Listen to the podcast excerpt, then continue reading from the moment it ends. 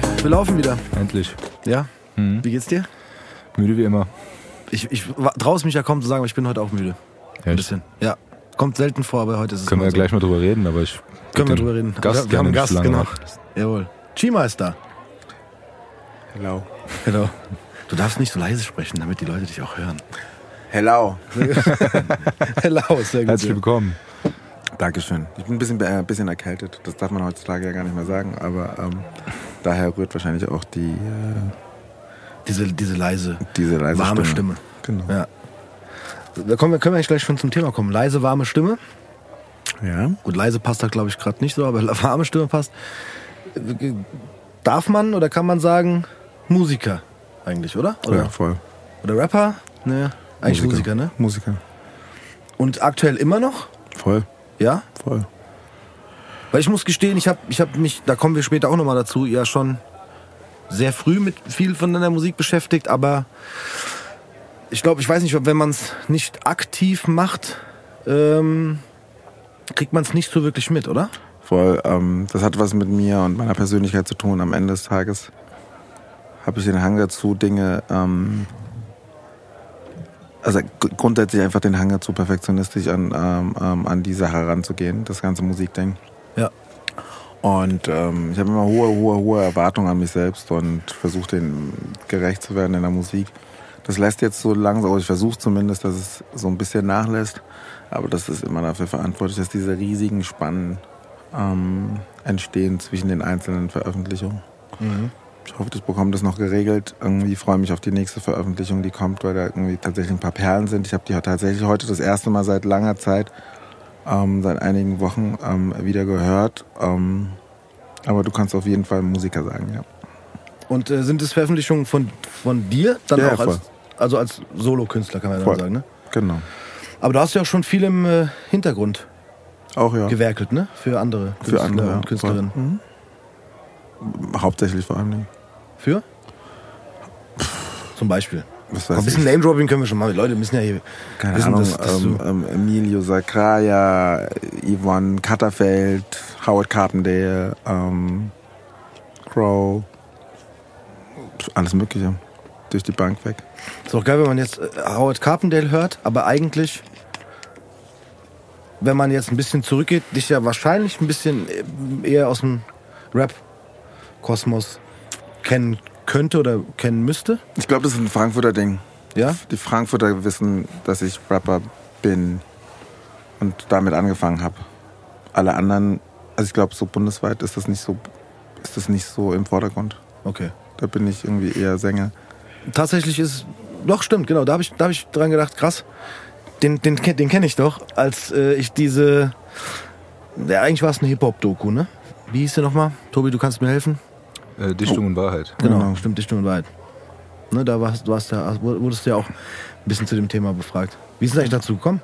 Also echt eine persönliche Frage, die mich interessiert. Frankfurt, Ja, okay. Rap, ähm, Protagonisten, Leute, die da mit dabei waren, die das mitbekommen haben. Ähm, und selbst wenn das irgendwie an den meisten Menschen vorbeigegangen ist, ich habe ja zwei Rap-Alben rausgebracht und Mhm. also deutschsprachige. Deswegen, ähm, ja, ich glaube, die hatten mich auf dem Schirm. Und dann haben sie halt gesagt, wir, wir brauchen da auf jeden Fall Leute, die aus Frankfurt kommen, die so ein bisschen auch, auch äh, mit der Szene schon damals zu tun hatten, ne? Ja, voll. Und ähm, irgendwie, und ich habe irgendwie den Hang dazu, dass wenn ich anfange zu erzählen, dann finde ich keinen Punkt und kein Komma. Und ähm, ich bin immer sehr ausladend beim, ähm, äh, beim Kommunizieren und es traf sich dann irgendwie in dem Zusammenhang, also beim Interview für Dichtung und Wahrheit, dann ganz gut, dass ähm, ich offensichtlich, ohne es zu planen, habe ich halt so Bögen, also so zeitliche Bögen erzählt. Und das ähm, kam, denen, kam denen wohl ganz recht, weil sie mit meiner Stimme an den einen oder anderen Stellen tatsächlich Das verbinden konnten, Ja, ne? die Ja. Klammern setzen konnten. Das ist mir auch aufgefallen. Du hast ziemlich äh, oft immer wieder äh, Redebeiträge gehabt, wo es dann so in den Übergang kam, was auch sehr gut gepasst hat, fand ich. Ja. Das, was das Ganze so ein bisschen abgeschlossen hat oder so ein rund, rundes Ding draus gemacht hat. Dankeschön. Ja.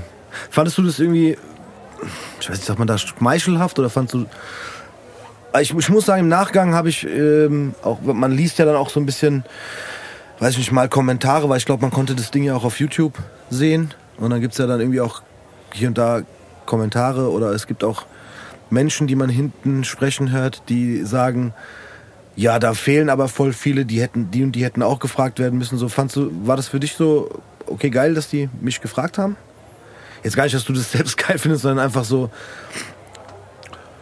Ich, also, es kam auf jeden Fall jede Menge positives Feedback im Nachgang und vor dem Hintergrund war es für mich so, ah cool. Eine Sache, bei der ich mitgemacht habe, bei der ich auch im Nachhinein das Gefühl habe, es war gut, dass ich mitgemacht habe. Ja. Ähm, wenn sie mich jetzt nicht gefragt hätten, hätten sie mich nicht gefragt. Ähm, das wäre jetzt auch Wärst kein, nicht beleidigt gewesen. Nee, das wäre jetzt kein Weltuntergang gewesen. Ähm, und ich kann aber nachvollziehen, dass bei so, einer, bei so einer so großen Stadt wie Frankfurt mit all den Protagonisten, die ähm, im Laufe der letzten 30 Jahre letzt, letztendlich ja. ähm, irgendwelche ja, also auf die eine oder auf die andere Art und Weise eine Rolle gespielt haben, kann ich mir vorstellen, dass natürlich auch ein paar Leute enttäuscht sind, dass sie nicht gefragt wurden. Aber damit hatte ich ja nichts zu tun. Nee, nee, ich weiß nur so dieses, also ich hätte mich gefreut, wenn sie mich gefragt hätten, aber ich hätte auch nicht reingepasst. Und da ist schon okay. Aber habt ihr nicht auch gerappt? Wir haben auch mal gerappt früher. ja, ja, aber ich glaube, das, das, ähm, das wurde ja, ne, wir haben ja nicht wirklich im, in diesem Rap-Kosmos stattgefunden. Wir waren ja eigentlich eine Castingband, weißt du doch. Deswegen haben die uns wahrscheinlich auch nicht gefragt für diese Reportage. Ja, aber. Muss, ja, sag, sorry, ich wollte nee, schon unterbrechen, Tobi. Auch wegen der Reportage, weil du bist ja auch wirklich dann auch schon richtig lang dabei und hast auch viel mitbekommen. Ja, voll. Dann wäre ja auch naheliegend, vielleicht mal, kannst du kurz erzählen, wie, wie das für dich, wie du Musik entdeckt hast und wie du angefangen hast, Musik zu machen? Ich meine, ich hatte es ja schon in der Reportage getan, Ja. aber ich glaube, mach's gerne auch hier nochmal. Also, am- Ja. Am Ende des Tages war es. Es fing damit an, dass ich in der Schule war, ähm, in der Karl-Schurz-Schule in Sachsenhausen, Frankfurt. Ähm, und das Bedürfnis hatte, wichtig und äh, wichtig und gesehen zu sein. Ähm, in meinen ja, was weiß ich, wie alt werde ich, ge- wer- wer- werde ich ja gewesen sein? 15 rum, 15, 16 rum und ich wollte irgendwie wichtig sein, ich wollte besonders sein. Und, ähm, und dann kam irgendwie, dann habe ich die Leute kennengelernt, die aus London waren, Aisha und ähm, ähm, Ismail. Und die hatten Bock zu rappen, aber halt auf Englisch. Und ich war so, ey, alles, Hauptsache eine Bühne. Und damit fing das an und, ähm, und äh, du, Steve, hast das ja auch irgendwie miterlebt und äh, selbst durchlebt, wenn du einmal irgendwie auf den Geschmack gekommen bist, auf eine Bühne zu gehen und äh, Applaus zu bekommen für Dinge, die du dir in deiner Freizeit ausgedacht hast, dann bist du halt irgendwie, dann bist halt drauf. Ja. Und ähm, wahrscheinlich bis zum gewissen, also zum, zum, zum, zum gewissen Punkt auch irgendwie nicht mehr sozialisierbar für, für alles andere, was da so irgendwie an be- beruflichen Optionen Nicht mehr ähm, sozialisierbar, klingt auch sehr gut. das ist, das, ist dann, das ist dann schwer, du kommst dann da nicht mehr so leicht rein. Und ja, und dann war ich irgendwie hooked und habe damit angefangen und habe mich dann so durchgehangelt und habe irgendwie am Anfang ähm, sehr viel Spaß und Freude daran gehabt, zu rappen und ähm, ja auch irgendwie Stereotypen, Stereotypen zu multiplizieren, so wie halt Rap damals gewesen ist und wie Ja. man irgendwie sein musste auch als Mann. Und dann irgendwann habe ich gemerkt, dass mich ein bisschen nervt. Irgendwie diese, diese Betonung auf Maskulinität, diese Betonung auf Machismo, Ja. das war irgendwie nicht so meins. Ich bin Kerl genug, so vom Typ her. Und hatte. Ich musste das nicht nochmal multiplizieren und habe dann nach anderen Wegen gesucht und habe mich dann so durchgehangelt und alle möglichen Sachen ausprobiert. Du hast auch produziert, ne? Ja, ich habe produziert. Ich habe tatsächlich alles produziert am Anfang. Ähm, und habe erst irgendwie vor zehn Jahren aufgehört zu produzieren und andere das machen zu lassen. Weil ich das Gefühl hatte, dass ich dann nochmal ganz anders als Künstler ähm, mich weiterbilden kann und mich weiterentwickeln kann, weil ich halt nicht das ganze Picture haben muss, also das, das große ganze Bild haben muss, Ja. sondern mich konzentrieren kann auf meine Stimme, mich konzentrieren kann auf meine Lyrics und nicht irgendwie noch jede Hi-Hat auf dem Schirm habe. Ähm, und jede Snare, die dann irgendwie auch richtig geschoben werden muss und jedes Sample und ähm, das habe ich sehr genossen. Mittlerweile bin ich wieder an einem Punkt, wo ich das Bock, also wo ich Bock habe, ähm, wieder selber mehr zu machen und im Zuge ähm, der Heranführung meines Sohnes an die MPC äh, begeistere ich mich selbst irgendwie Geil, wieder für dieses okay. Gerät, das ich aus dem Keller gekramt habe. Noch deine alte? 2000 XL von Ja. damals. Okay, wir müssen ganz kurz den Nicht- Nicht-Musikern hier Ja, erklären. inklusive mir. Ja, du weißt aber, Tobi, du weißt, was ein MPC ist. Ja, aber nicht die Bezeichnung, die er noch hinterhergeschoben hat. Das ist nicht weiter besonders. Das heißt, es gibt irgendwie MPCs, diverse MPCs. Das ist halt die 2000 XL ist halt eine, das ist die eine, wo du das Display hochklappen kannst und wo du, ähm, ja, die ist halt ein bisschen, also die unterscheidet sich von der 2000er davon, dass du das Display hochklappen kannst.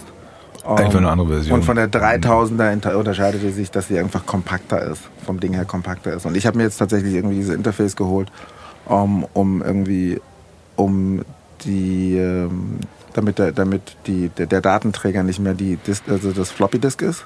Ja, genau, wollte ich gerade sagen, das muss man den Leuten sagen. Also damals, oder was ist damals? Die MPC, das ist, na, es ist, ist eigentlich ein Sampler. Das ist ein Sampler. Sampler nennt man das, ne? Genau, aber du konntest mit diesem Gerät eigenständig, also du brauchtest theoretisch keinen, äh, keinen Computer und nichts anderes, sondern du konntest mit diesem Gerät Musik machen. Voll. Und das Geile an der MPC oder überhaupt an Drumcomputern war, dass du, ähm, dass du, also Samplern war. Das, das Schöne an der ähm, MPC war, die war Drumcomputer und, Und Sampler. in einem, genau. In einem. Ähm, und das Geile an der MPC war, weswegen ich die damals sehr gefeiert habe und heute auch wieder feiern lerne, ist, dass es einen großen Unterschied macht für, für alle, die da draußen irgendwie selber Musik machen. Es macht einen großen Unterschied, ob du auf dem Bildschirm schaust und Musik, äh, Musik machst oder ob du ganz intuitiv ohne Bildschirm nur nach Gefühl und Gehör Musik machst. Ja. Und mit der MPC musst du halt irgendwie Hören. Du hast halt irgendwie die einzelnen Sequenzen und machst halt deine einzelnen, deine, deine, deine einzelnen Spuren halt jeweils und spielst die Kick rein, und spielst die Snare ein, spielst eine Hi-Hat ein, spielst ein Sample ein. Aber du schaust halt nicht auf den Bildschirm und es ist deutlich komplizierter, die Samples ähm, zu schieben. Ja. Das heißt, du musst nach dem Gefühl arbeiten und das hat eine gewisse Magik. Also du hast auch dann den Magie. eigenen Rhythmus praktisch, den du brauchst für das. Oh, hast du einen eigenen Rhythmus? Du hast. Ja, wenn, also, du, wenn du spielst, du meinst, ich meine, wenn du, du, du spielst ja praktisch in, in deinem Kopf die, die Melodie schon ab und versuchst die dann über den äh, über die MPC oder wie kann ich mir das Der vorstellen? große Unterschied besteht darin, dass du du kannst weniger korrigieren. Es, Ja, ist genau. viel schwer, es ist viel schwerer zu korrigieren. Und das Ich ist glaube, das Tobi Schöne. meinte, wenn du, wenn du einen gewissen Takt in einem gewissen Ja. Takt spielen willst. Na, das gibt, es gibt schon eine, eine Art Metronom, ne, ne, diese Taktvorgabe gibt es schon. Nee, nee, ich meine, es ist ja, wenn du das, also ich, ich stelle mir das jetzt vor, als Nichtmusiker, wenn man, wenn man daran spielt, dann spielst du ja, das heißt spielst, aber wenn du einspielst, Ja. Mhm. dann, Ich glaube, der Denkfehler ist, dass du, dass du nicht auf dem Schirm hast, dass du trotzdem ein Metronom hast. Also wie er es gerade eben gesagt hast. Das heißt, du hast trotzdem einen Takt, Takt, Takt. Ja, aber du, also das ist vielleicht mein Denkfehler, aber du spielst du, du spielst trotzdem die Töne doch äh, Per Hand ein, ja. per Hand in den Takt ein. Ja. Und du, das ist der Unterschied, das meine ich mit Rhythmus, dass du halt, dass du sie versuchen musst, was du sagst, auch dass es schwerer ist, die zu setzen, meinte ich mit, dass du in diesem Rhythmus bleiben Das musst. ist nicht schwerer, sondern es ist anders, weil ähm, sobald du mit dem Auge, also sobald du irgendwie in einem ähm, im Sequencer bist, im klassischen Logic ähm, oder ähm, Cubase oder heutzutage ähm, FL oder Fruity Loops oder was auch immer, ähm, du spielst was ein und du siehst auch sofort, wo das Sample eingesetzt wurde.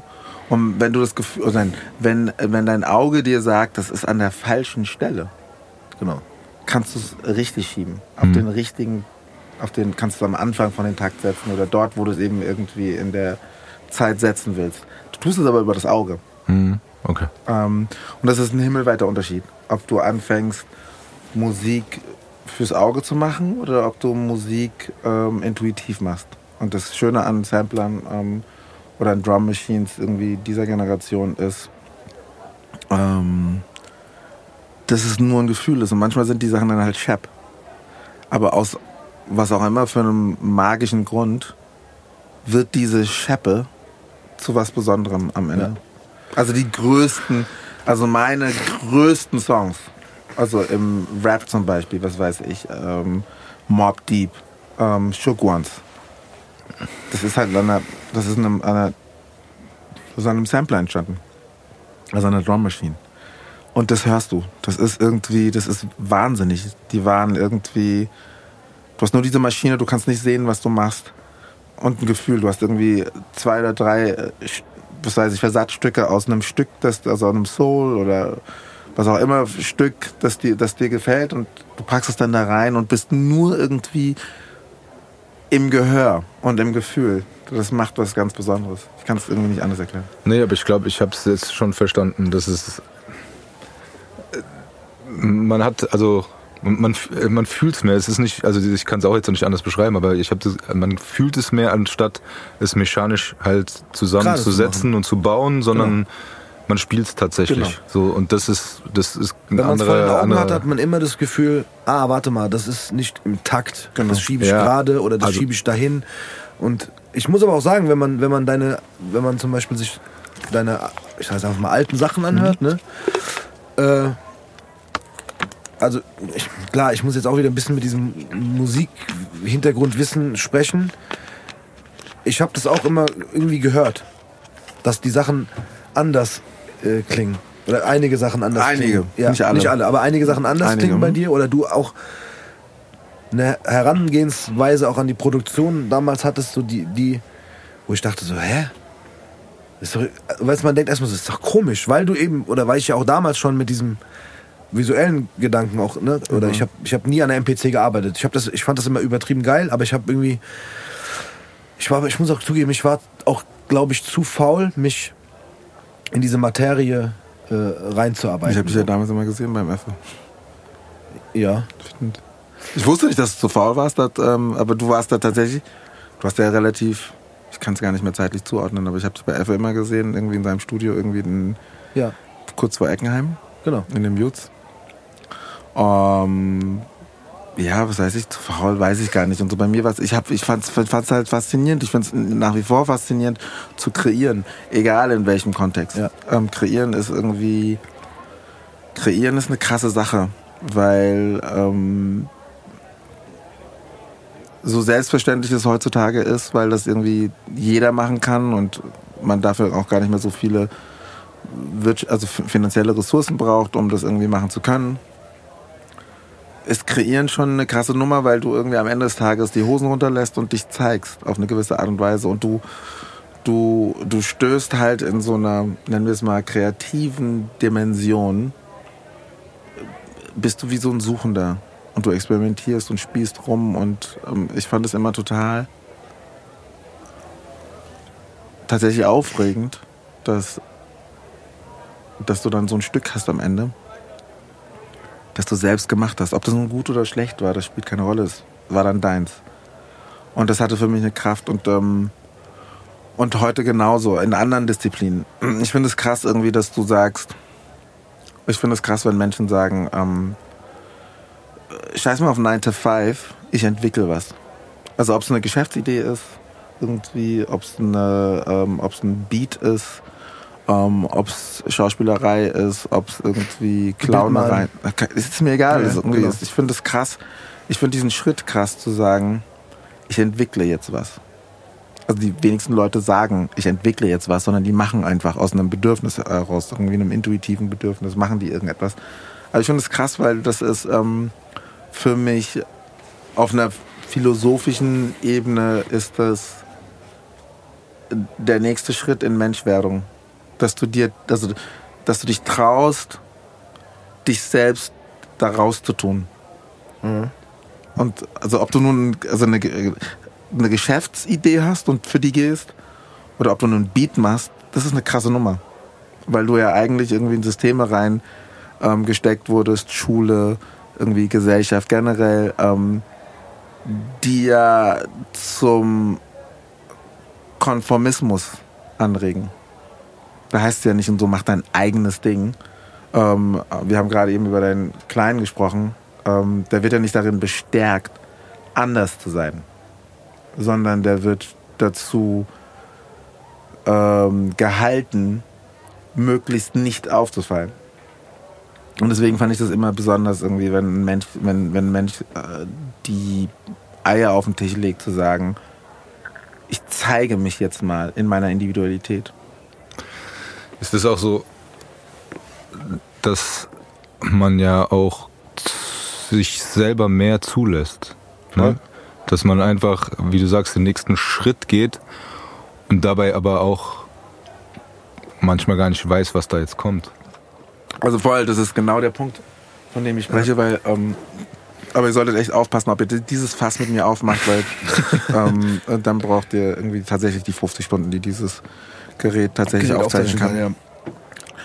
Weil ich bin, ich bin halt auch ein spiritueller Typ vom, vom Ding. Ich bin christlich, also christlich geprägt und bin aber habe mich dann irgendwie emanzipiert vom Christentum und bin zwar geprägt von irgendwie dieser ganzen Christus und Jesus Nummer, ähm, aber habe dann irgendwie weiter gedickt in diesem spirituellen Feld und, und ich finde es halt ich bin der festen Überzeugung, dass, ähm, dass, es, ähm, dass es zwei Geburten gibt.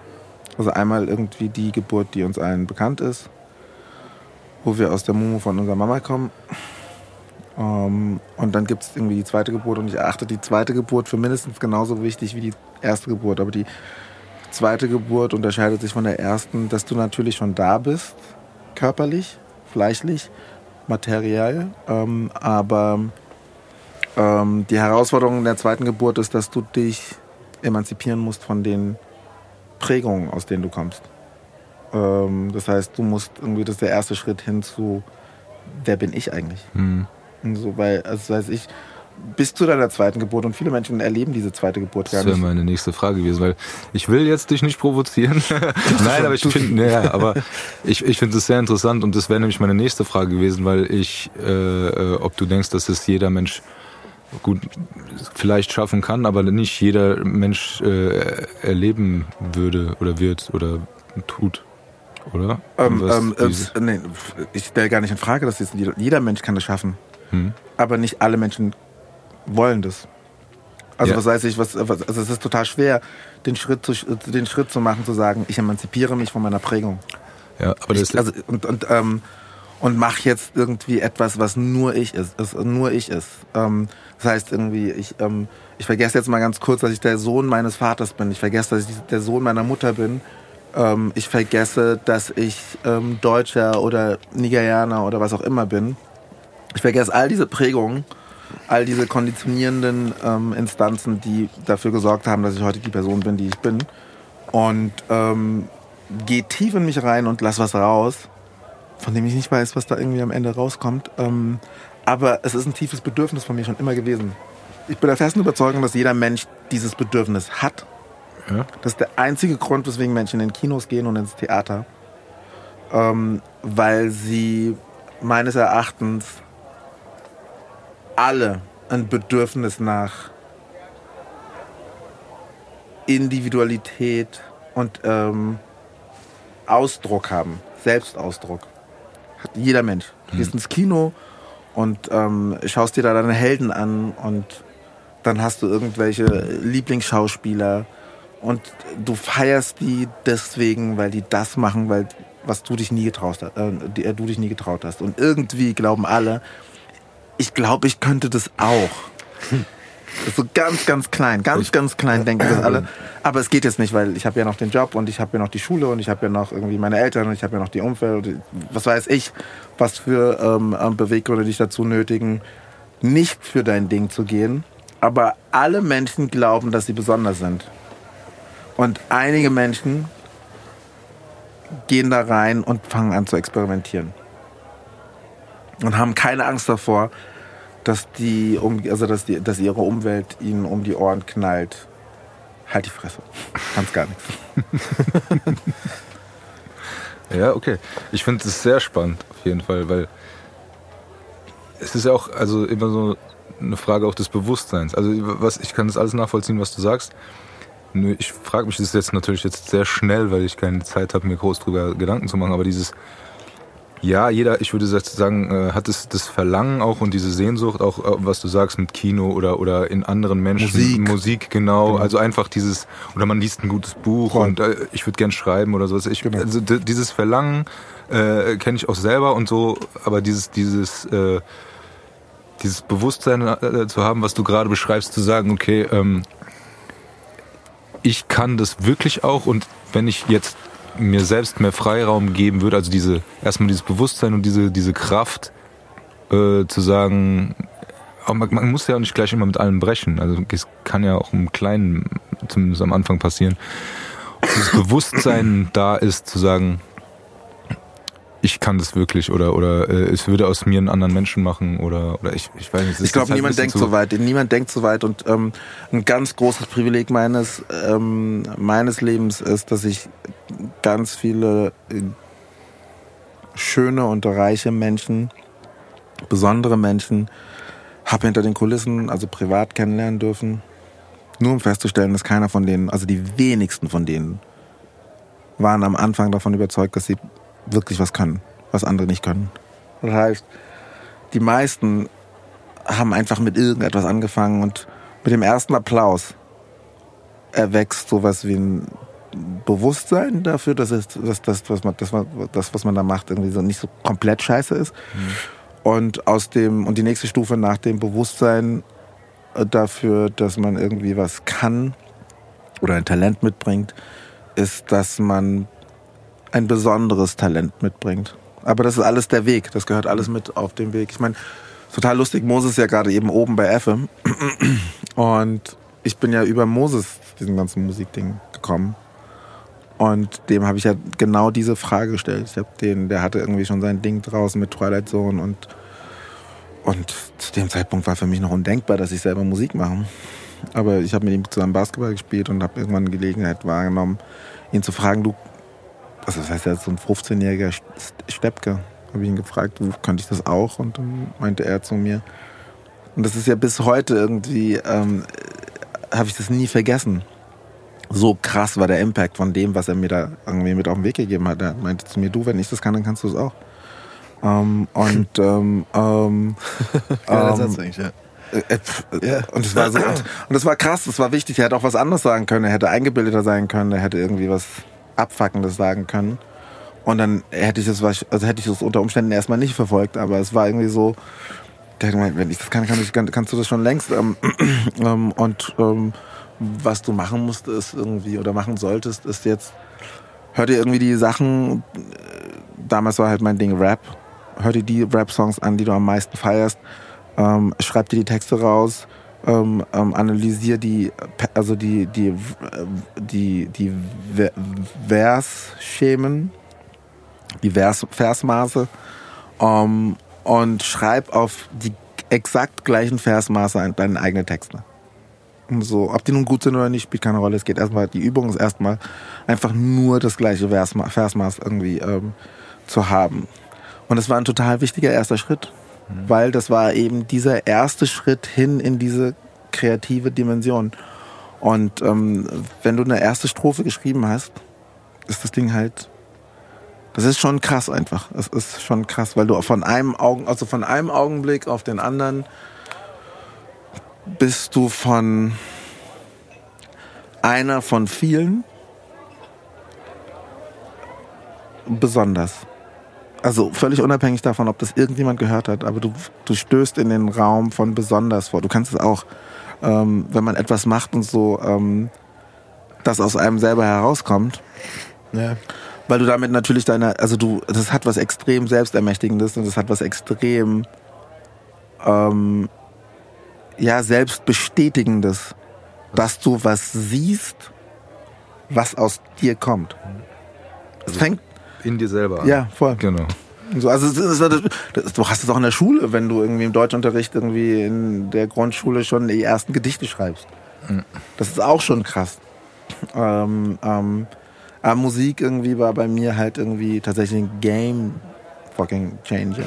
Ähm, und zu sehen, dadurch, das war das Schöne an der Übung von Moses, dadurch, dass ich irgendwie schon bewährtes äh, Reimschema kopiert hatte, klang das dann auch gleich irgendwie so ein bisschen professionell, so ein bisschen amtlich, als ich dann irgendwie das erste Mal gehört habe. Und das war wichtig. Und es war wichtig für mich als Mensch, weil, und das ist etwas, was ich meinem Kind und meinen Kindern heute mitgebe, dass ich, also ich habe es halt auf diesem Weg irgendwie begriffen, jeder von uns ist besonders. Wenn wir das zulassen. Ja, ich glaube, das ist eine sehr große Hürde für die meisten. Voll. Ja. Ja, ja klar. Ich glaube, das ist, das ist eigentlich das, Ja, weil, weil Das dieses Problem. Zulassen und dann diesen Schritt gehen, auch wenn es am Anfang ein kleiner Schritt ist und das Schmerzhafter ist ja, ja vor allem, aber ist dann ein, es gibt ja aber einen neuen Blickwinkel, glaube ich. Äh, Nee, Und- das ist, nee das, ist ein, das, ist, das ist nicht ein neuer Blickwinkel. Das ist ein Game Changer. Was ich, ja, auf, auf, auf das ganze Leben an sich, das meinte ich. Und äh, ja, Es kennen jede Menge halt- Leute. Es erfordert auch immer Mut, ne? Das ist halt auch so ein Ding, finde ich. Ja, aber das ist das Ding vom Universum generell.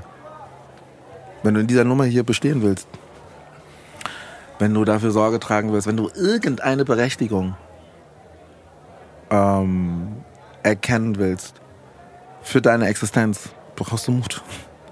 Ja. Ansonsten bist du halt irgendwie, also du kannst halt irgendwie auch, egal in welcher Disziplin du das machst, das spielt überhaupt keine Rolle. Irgend, irgendwie, du musst irgendwie dein Ei auf den Tisch legen, da geht's keinen Weg. Das ist das, also das ist eine Gesetzmäßigkeit vom Universum. Das ist so, du möchtest dich gesehen fühlen, mach dich nackt. Pack raus. Du hast keinen Bock, dich nackt zu machen? Okay, gut, dann gibt's irgendwie die bunte und irgendwie, ähm, ähm, dann gibt's irgendwie Gala, dann kannst du dir die anschauen, die das gemacht haben. Ja. Und hat mir meine Professorin irgendwie in meinem Studium gesagt, dass irgendwie, dass die einzige Funktion von, ähm, von Yellow Press darin besteht, also so ähm, Boulevard, Ja. dass ähm, die Massen, die in der Regel eben nicht diesen Mut an den Tag legen, ähm, sich abreiben können an Helden, die ganz, die sie ganz ähm, hoch auf ein Podest irgendwie setzen und dann zu warten, dass sie fallen. Das ist was Ja. ganz entscheidend ist. Also Yellow Press lebt davon, dass die alle stürzen. Denn wenn die da oben bleiben würden, wenn das völlig unchallenged wäre, dass die oben bleiben, einmal Star, immer Star, Wäre kein, halt nicht interessant. Nee, viel gefährlicher. Das wäre eine Beleidigung für den eigenen Lebensentwurf. Weil dann bist du halt ein Spaß. Und so, wenn es Menschen gibt, die da hochgehen und so ihre Flügel ausbreiten und anfangen zu fliegen Ja. und einfach immer fliegen, immer fliegen, dann bist du ein Spaß. Dann bist du ein Trottel, Weil du es nicht dahin. Oder wie meinst du es? Weil, weil du es nicht gemacht hast. ach so, meinst du es. Okay, verstehe. Weil du es nicht gemacht hast. Das heißt, Ja. du kannst dir die die ganze Zeit anschauen und so und je länger du dir die ich anschaust, verstehe. Und du wartest. Desto- du siehst, desto aha, kleiner wirst du's. Ah, siehst du? Aha. nicht, nicht Ja. aha, Leute warten darauf. Ja, okay. So, man wartet darauf, dass sie fallen. So, ah, Diana, Diana, Diana oder Diana, Diana, Diana und so. Ah, die hat auch Probleme. Und diese Probleme sind wichtig, weil du sagen kannst, na, die ist zwar reich und bildschön und hat irgendwie alles, was ich mir irgendwie ähm, auch wünschen würde. Ja, aber Privatsphäre hat sie keine.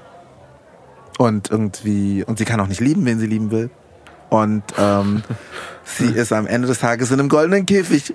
Und das ist eine Berechtigung oder eine, das ist eine, das ist eine, das ist die Absolution für deinen Lebensweg, Ja, okay. der halt irgendwie nicht irgendwie ambitioniert ist.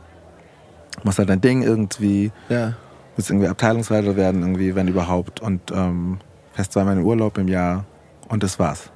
ähm, und ich meine meine das gar nicht abfällig. Ich meine das überhaupt nicht abfällig. Ich kenne jede Menge Leute, die so einen Lebens, ähm, Lebensweg fristen und total glücklich sind in dem, ähm, aber die haben es auch nicht so mit der bunten. Also die, also die, die glücklich sind. Die anderen, die müssen sich die Schönen und Reichen anschauen.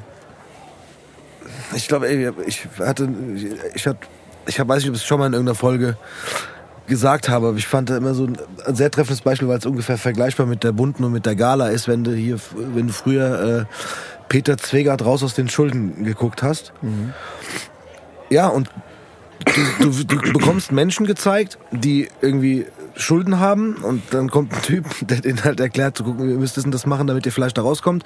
Und da können halt Leute sitzen und können sagen, ach guck mal, hier die so und so hat äh, 30.000 Schulden, wir, wir haben nur nur 10, dann ist doch eigentlich alles okay. So, das, weißt du? Das ist ja nochmal der andere Entwurf zu dem, was er gerade gesagt hat. Das ist ja noch, äh, da sind es ja nicht mal die Helden, da sind ja die von nebenan vielleicht. Aber die Also sind was ist natürlich so- auch in der bunten. Genau, die sind ja auch in der bunten. Die sind auch in der bunten. Ja, okay. Du brauchst irgendwie, also was einmal brauchst du, brauchst du die Phön also die, die, die Phönixe, Ja, die alles okay. erstrahlen. genau. Und die dann auf dem brauchst du- Titelbild sind dann auch Genau. natürlich. Und dann brauchst du, du was heißt ich? Du, dann brauchst du die Menderesse. Ja. die sind wichtig. Ja. Und so, ich meine, ich feier Menderes zu Tode. Also ich feier den Typ zu Tode.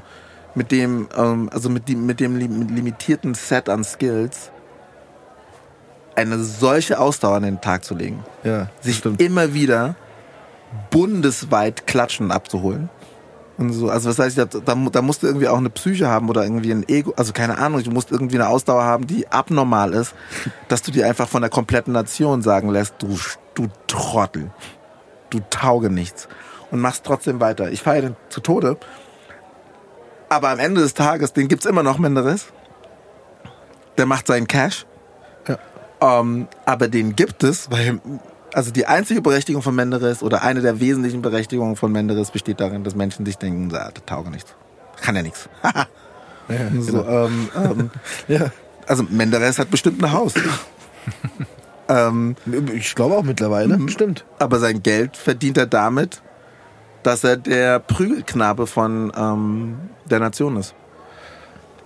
Ja, aber wenn wir jetzt, wenn du jetzt gerade das Beispiel noch machst, das ist ja auch, also gerade bei der Sendung, in der er sehr oft stattgefunden hat, ist es ja, das, also meiner Meinung nach lebt das oder vieles davon, ne? Von, von genau, dass Leute da sind und man sagen kann, haha, also nicht, nicht, immer, nicht immer unbedingt auslachen, aber einfach sagen kann, guck mal. Ja, aber der wird es sogar noch weiter treiben. Treib's mal weiter.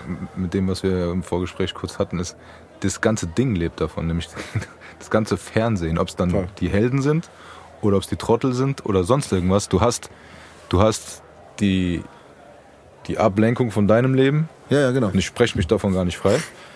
Ähm, und du kannst dir den angucken und dann guckst du den an, der, der noch schlimmer dran ist als du, oder du guckst dir an, den du gerne wärst, oder du wärst irgendwas und damit guckst du dir eigentlich immer, oder sei es Instagram oder mhm. alles drum und dran, du guckst dir die anderen an und dann ist, glaube ich, noch schwerer, diesen Schritt zu sagen, also die einen fühlen sich vielleicht dadurch dann motiviert und die anderen fühlen sich dafür, und ich würde behaupten, dass die Mehrheit eher eingeschüchtert, dann diesen einen Schritt zu machen, um sich selber mehr zuzulassen.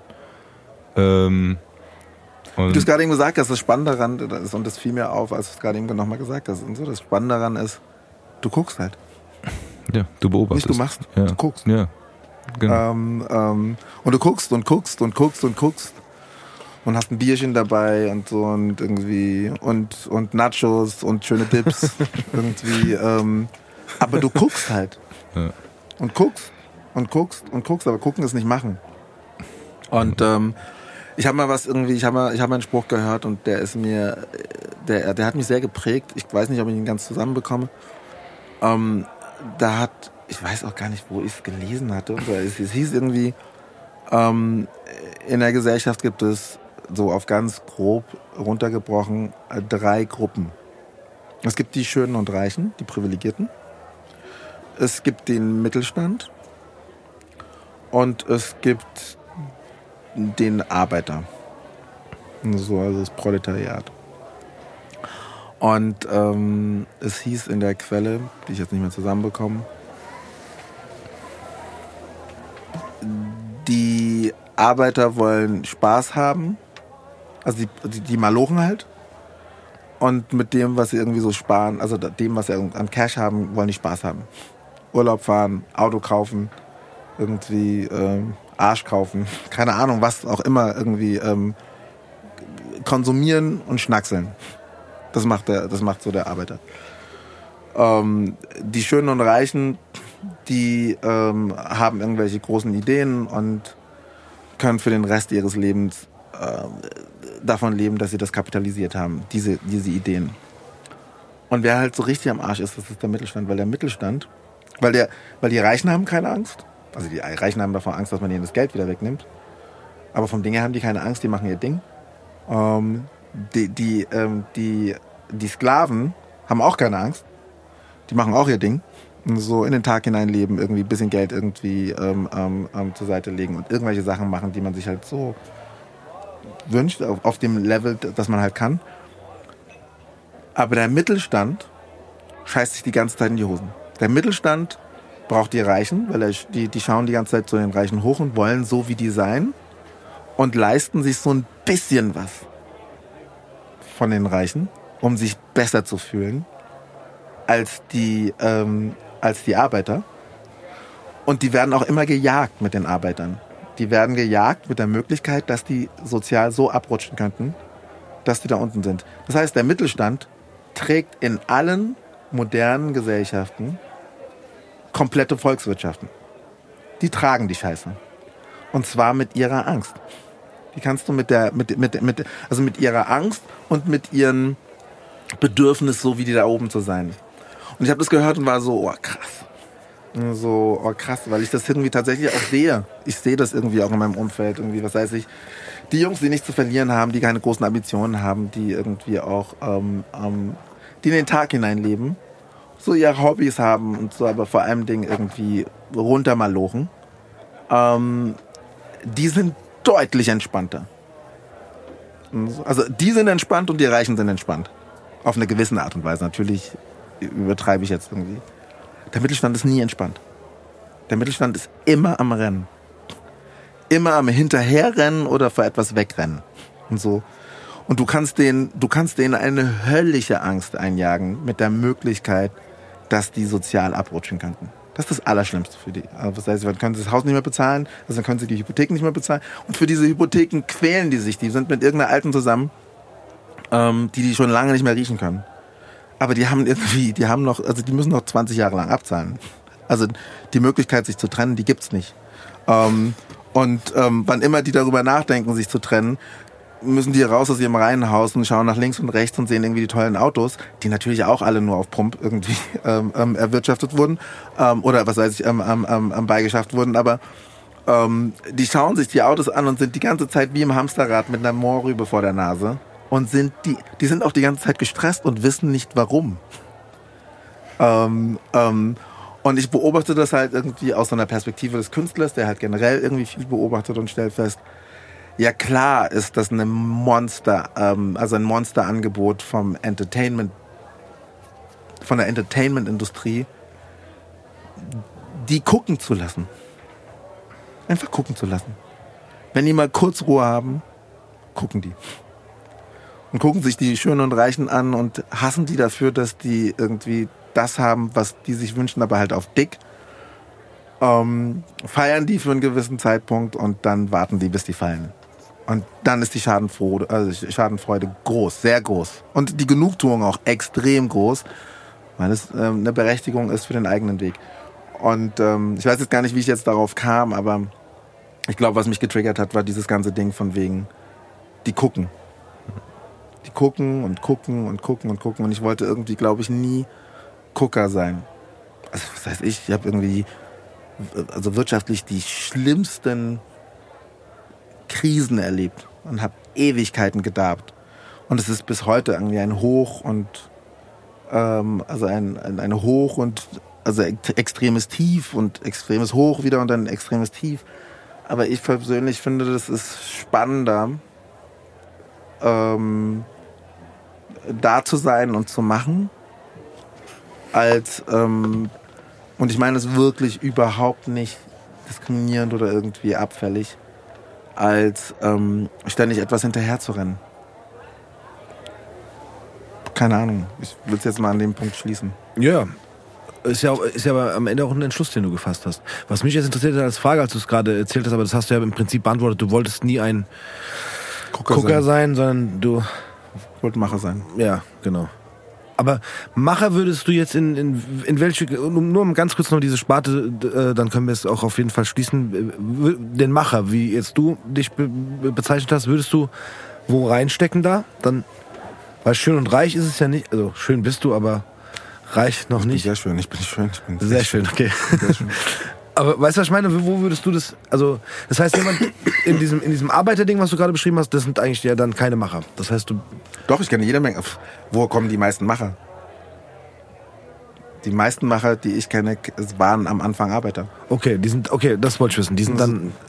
Die waren am meisten, also das heißt, ich, das, ich sage ja, die Spannenden, also die wirklich Spannenden, das sind die Schönen und Reichen und das sind die Arbeiter. Okay. Und so, weil die Arbeiter sind so abgefuckt, weil die jeden Monat merken, scheiße, es reicht nicht. Mhm. Es reicht einfach nicht. ähm, also hinten und vorne nicht. Es ist so entweder, pf, keine Ahnung, ich haus irgendwie alles auf den Kopf nee, und sauf mir einen rein. Ähm, oder, ähm, oder ich, oder ich, keine Ahnung, ich ich vögel meine Alte die ganze Zeit bis zur Bewusstlosigkeit irgendwie. Ähm, oder ich investiere mich in die Kinder und finde das irgendwie toll, ähm, um irgendwie so ein bisschen zu betäuben, dass es einfach nicht reicht die ganze Zeit. Aber das Schöne irgendwie am Mangel ist, dass er dich zwingt, was zu verändern. Ja, okay. Und so deswegen, ähm, ich kann jedem, also die meisten Leute, die ich kenne, die was gerissen haben dann später oder irgendwie was Spannendes gemacht haben, waren, waren irgendwie haben, waren am Darben zuvor. Auf die eine oder auf die andere Art und Weise. Deswegen, ich, deswegen habe ich auch überhaupt kein Problem mit dem Arbeiterdasein und so. Ich bin ja selber irgendwie Kind von, also mein, mein Vater irgendwie war Bauingenieur, trotzdem irgendwie. Ich finde auch gar nicht, dass das sich gerade oder dass sich das allgemein na, nicht weder abwertend noch überhaupt wertend angehört hat. Es ist ja nur so, ich finde auch, man kann es in manchen ja, er, Sachen er so. hat ja ein Bild gemalt. Ja, ja genau. Also ich meine, dass es, dass, dass es dazwischen immer äh, Ausreißer hier und da gibt, ist, ist ja klar. Also ich finde es schon spannend. Was ich mich gerade frage, weil wir auch das Thema gucken hatten und so. Guckst du gerne Let's Dance, weil du gerne mal bei Let's Dance mitmachen würdest dann eigentlich? Nee. Nee, okay. Ist Kommen, wenn die uns beide einladen als Paar, wir beide machen mit. Uh, da kann ich mich noch am Abend im Django's erinnern, da hätten wir aber. Äh, hätten wir safe gewonnen, ja. Nee. hätten wir auf jeden Fall gewonnen, wenn die uns da gefilmt hätten, ja. Nee, ähm, ich glaube, ich glaub, das ist eher dieses Betäubende und da es auch nicht von mir ausging, aber ich mich dem ergeben habe, was auch nicht schlimm ist, würde ich sagen, nö. Äh, also da, da zieht es mich nicht hin. Ich, äh, ich habe tatsächlich drüber nachgedacht äh, und angefangen, wo ich mich in dem Ganzen sehe, was jetzt natürlich auch ein bisschen ein gedanklich hier einschränkt, aber äh, es ist schon auf jeden Fall ein spannendes Thema und ich erkenne mich auch in vielen Sachen wieder, die du sagst und auch immer dieses gestresst sein und hinterherrennen und sowas, da erkenne ich mich auch schon wieder, wobei ich sagen muss, dass ich meine hellen Momente habe, um das mal so zu sagen. Hallo, wir sind hier in Sigis Bar. Genau. Ja. Da gehören also du machst ja. Ja, ja, genau. Das ist, das ist der Punkt. Also, wo man. Ähm, musste wo, wo, wo lange dazu an, zwingen, aber es hat geklappt. Ja. Am Ende hat er mitgemacht. Ja, ja. ja. ja sonst wäre es ja nichts geworden. Ja.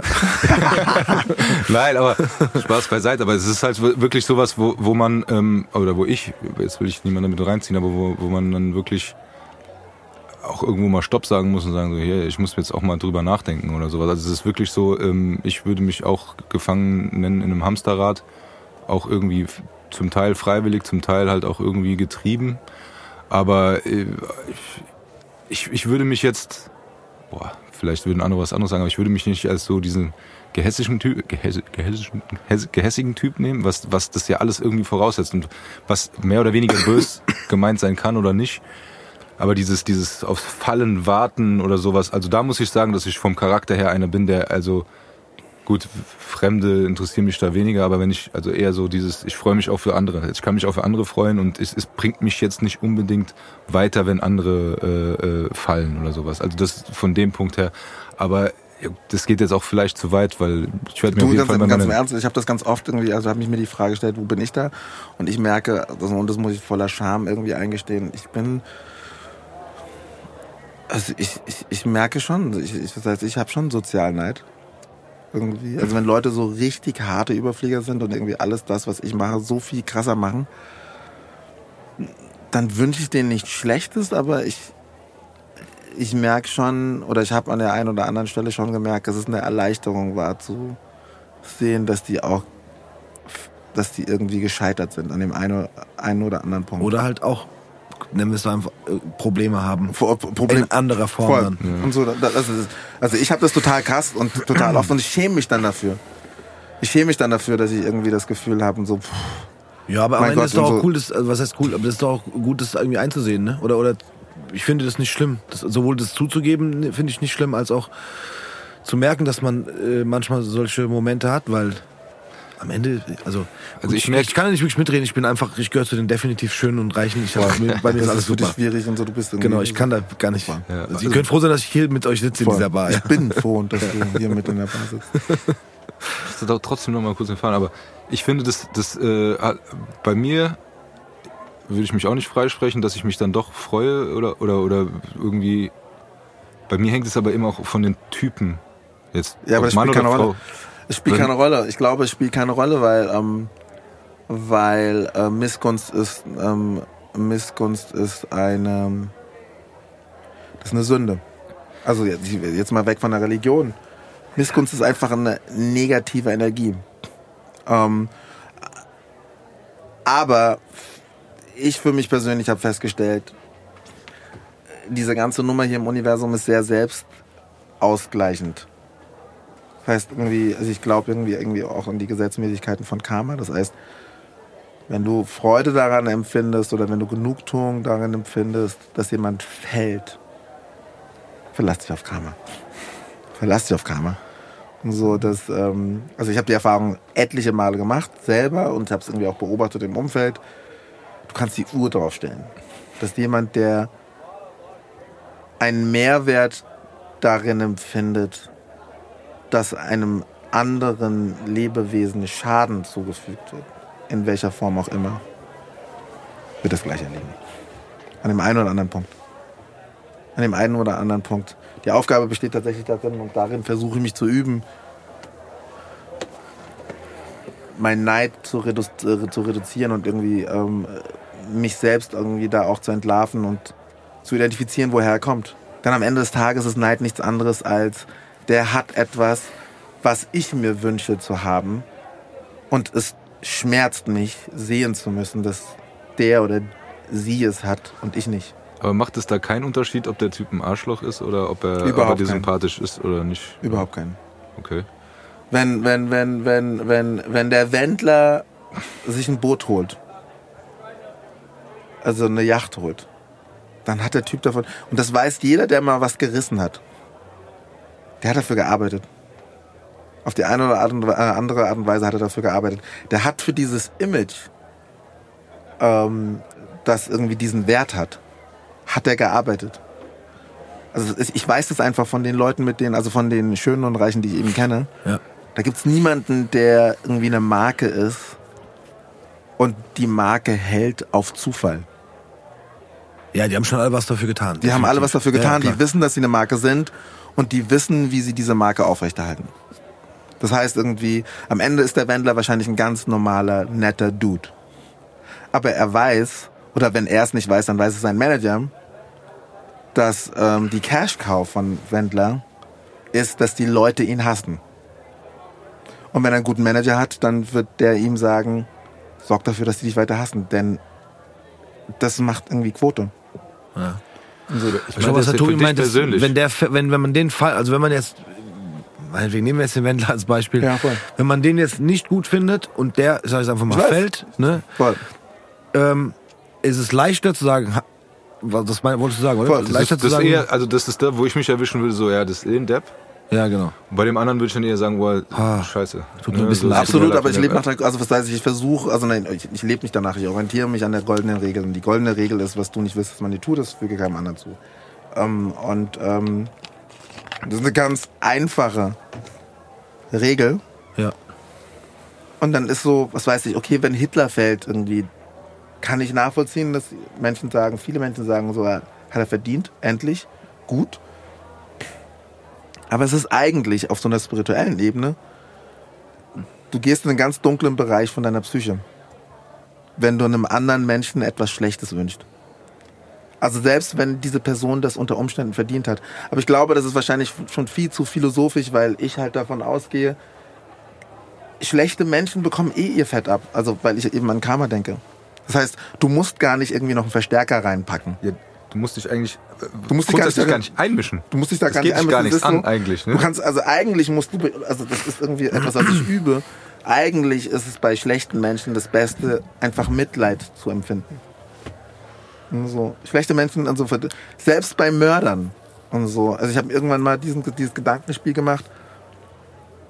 Es ist für jeden Menschen irgendwie essentiell, dass du abends nach Hause kommst, in den Spiegel schaust und das Gefühl hast, du bist ein guter. Jetzt stell dir mal bitte vor, du bist irgendwie Serienkiller. Und so. Oder du bist also du bist Auftragskiller. also Auftragskiller ist, also dein Job ist so lange cool, wie du ein Einzelgänger bist. Wenn du Kinder bekommst, hast du ein Problem. Du hast einfach ein riesiges Problem. Weil mit den Kindern oder mit einer Freundin wirst du die, also wirst du die Möglichkeit erfahren zu lieben In dem Augenblick, wo du liebst, wird dir auf die eine oder auf die andere Art und Weise bewusst, was du anderen Menschen genommen hast. Und das ist der Selbstzerstörungsknopf. Du kannst dann nicht mehr in den Spiegel schauen. Das geht dann nicht mehr. Also, also verstehst du, was ich meine? Ja. Ja, auf jeden Fall. Und das zerstört die Jungs auch und so. Die erfolgreichsten, ähm, also die, die erfolgreichsten, also die am langfristig erfolgreichen bösen Menschen haben keine Familien. Weil Familie ist ein Kopfschuss. Du kannst nicht sagen, so, ah, meine Tochter, meine Liebe, mm, oh, so, ich möchte, dass dir nie was passiert. Und dann wissen, ich bin der Dude, der anderen Töchtern die Väter wegnimmt. Ich glaube, da muss man noch einen Schritt weiter gehen, aber ich habe grundsätzlich verstanden, was du damit meinst. Also, also, du musst dann, und das machen Menschen dann in solchen Situationen auch, du musst es dann erklären. Du musst dann sagen, ja, aber der war ja ein Böser. Oder der war ja ein Serbe. Oder der war ja ein Schwarzer. Oder der war ja ein Stinker. ähm, also du musst es dann legitimieren, dass du den Schaden zugefügt hast.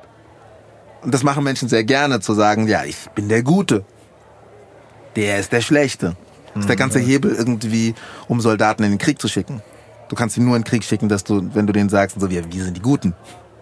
Ja, die klar. sind scheiße.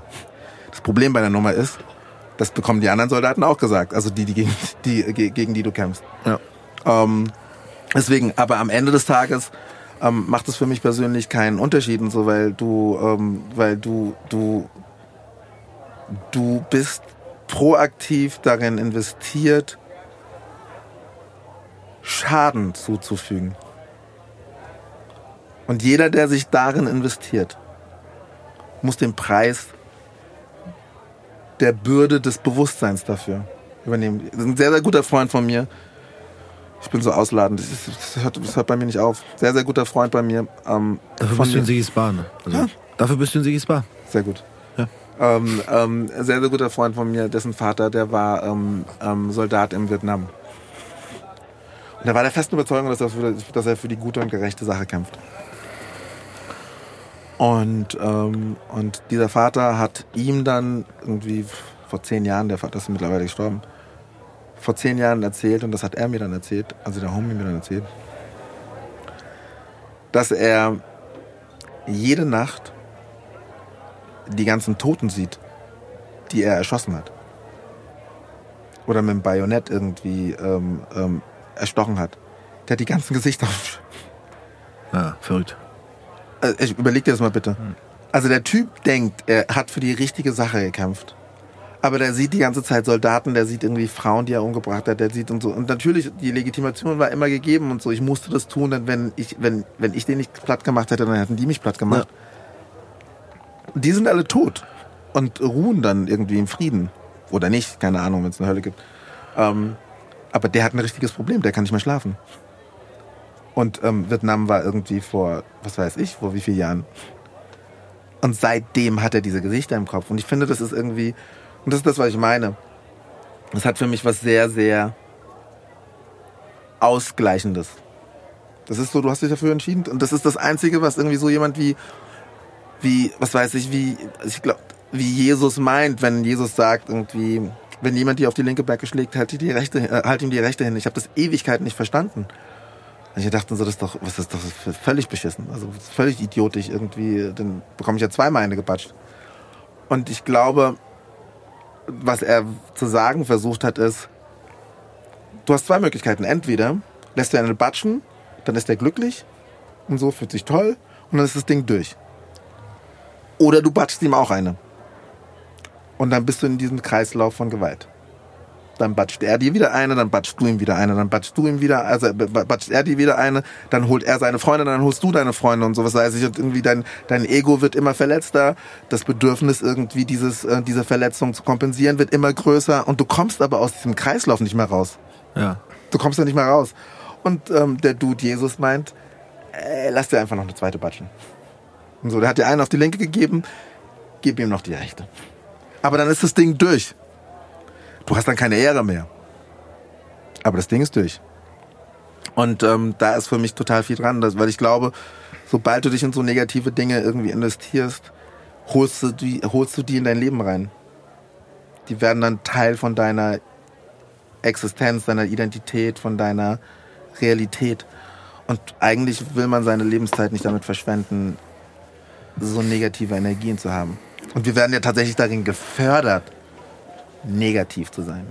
Wir gucken uns diese Serien an, das heißt, wie viele, diese ganzen ähm, Reality-Shows und die, die, die, die, die, die gründen sich ja alleine darauf, dass Leute ausgelacht werden, bloßgestellt werden ähm, und irgendwie lächerlich gemacht werden. Also wir werden ständig darin irgendwie, was weiß ich, jede weitere RTL, Pro 7, Dschungelcamp, da, da, da, es ist immer das Gleiche. Das Angebot, das uns gemacht wird, ist, kannst jetzt mal richtig lachen. Der wird sich jetzt, oder dich aufregen oder oder, oder dich aufregen oder und so. Da wird also da wird sich jemand so richtig zum Lappen machen. Und so und du hast morgen irgendwie was, über das du irgendwie bei der bei der Arbeit irgendwie lachen kannst. Ja. Aber du, was du gerade gesagt hast, ich fand es ganz interessant, weil weil ich auch so ein bisschen mir oft denke, ey, genau dieses reg dich doch einfach selber nicht auf oder oder oder ähm, genau hol dir nicht dieses negative so. Doch jetzt können wir doch auf das Thema ganz kurz kommen. Und ich hatte das oft mit Kunden tatsächlich. Mhm. Die, die, wenn du Pech hast, die morgens vor dir stehen, so die ersten zwei, drei, wenn die irgendwie schlecht drauf sind und du bist super gelaunt, ziehen die dich in ihr Loch rein ja. mit irgendwelchen Aktionen und das hat mich manchmal jetzt nicht einen ganzen Tag gekostet, aber ich dachte mir so, ey, aber irgendwann habe ich angefangen zu denken, so, ey, okay, ganz kurz, das kann doch nicht wahr sein, dass drei, vier so Arschlöcher dir den ganzen Tag versauen. So. Und es hat nicht immer funktioniert, aber es hat, wenn ich mich, wenn ich es mir bewusst gemacht habe, besser funktioniert, weil ich mir dachte so, nee, das ist. Ich zieh mich da raus. Genau, ich zieh mich da raus, ich nehme dieses negative Ding nicht an, so, ne? Oder auch wenn jetzt jemand neben dir dann schlecht gelaunt ist, so dann okay, wenn es dich, wenn es dich äh, ähm, interessiert oder oder äh, wie soll ich sagen, ja, wenn es dich interessiert, warum? Weil es vielleicht jemand ist, der dir, der dir nahe steht, so dann kann man drüber sprechen. Aber ich ziehe mir das halt trotzdem nicht rein. So. Also ne, ich will nicht schlecht gelaunt sein und ich will mich damit nicht runterziehen lassen. So. Aber das ist, was glaubst du, was das, also was glaubst du, was der Grund oder das Angebot von Meditation ist und sowas. Also ich, also ich meditiere auch nicht so regelmäßig, wie ich mir das wünsche zu tun. Aber ähm, das Angebot von Meditation ist irgendwie, sich darin zu, den Geist darin zu schulen, ähm, dass du ihn führen kannst. Denn worunter wir alle hier leiden, irgendwie in Gesellschaft, vor allem in Leistungsgesellschaften, ist, dass wir in so einer Art Monkey Mind immer dem nächstbesten offensichtlichen Gefühl hinterherrennen. Ohne dass wir wissen, woher es kommt. Ohne dass wir uns die Mühe machen, es in Erfahrung zu bringen, woher dieses Gefühl kommt. Wir folgen dem einfach. Und so irgendwie. Und und irgendwie unser Gegenüber, das heißt ich, Industrien, ganze Industrien, ähm, investieren sich vor allem Dingen darin, unsere, unsere Primärbedürfnisse zu füttern. Mhm. Und so, und schicken uns irgendwie links und rechts. Und so, wie sie Bock haben. Und, ähm, und jemand, der irgendwie, ähm, ähm, der regelmäßig meditiert oder eine andere Technik hat, um irgendwie seinen Geist irgendwie zu fühlen, zu, ich, ich, ich sag nicht zu kontrollieren, das geht nicht und so, aber zu steuern. Jemand, der gelernt hat, also das heißt, so ein Lenkrad in die Hand zu nehmen und sich dann zu entscheiden. Jetzt möchte ich irgendwie in die Zerstreuung, ich fahre voll rein. Jetzt habe ich keinen Bock auf die Zerstreuung, ich fahre raus. Das ist ein Gamechanger. Weil die meisten Menschen, die wissen gar nicht, dass es ein Lenkrad gibt. Ja und so. Und die Werbung baut darauf, ja. dass die Mehrheit der, also der Gesellschaft keinen blassen Schimmer von der Idee eines Lenkrads haben. Das heißt, und so, was heißt, du bist schwanger, habe ich ja gerade eben erlebt irgendwie mit meiner Freundin und so, du bist, du bist schwanger, du bist irgendwie gerade eben in Glücksgefühlen. Bam, ich schick dir Babyklamotten, Baby, Babyklamotten. Also heutzutage ja dann noch irgendwie mit ähm, Social Media und irgendwie ähm, und mit irgendwie ähm, ähm, Cookies, die irgendwie ähm, ähm, die genau wissen, was du für Bedürfnisse hast und was du irgendwie für ähm, ähm, ähm, ähm, ähm, ja, was du irgendwie in, in, in letzter Konsequenz irgendwie auch für Produkte brauchst, irgendwie damit bei dir Dopamin ausgeschüttet wird. Und dann steuern die uns irgendwie genau dort. Wir sind nur in Dopamin Overkill. Die ganze Zeit. Und haben aber so überhaupt keine Kontrolle mehr über unsere Gefühle. Und sind nur im Wollen, nur im irgendwie ähm, ähm, Wünschen, nur in Glücksgefühlen.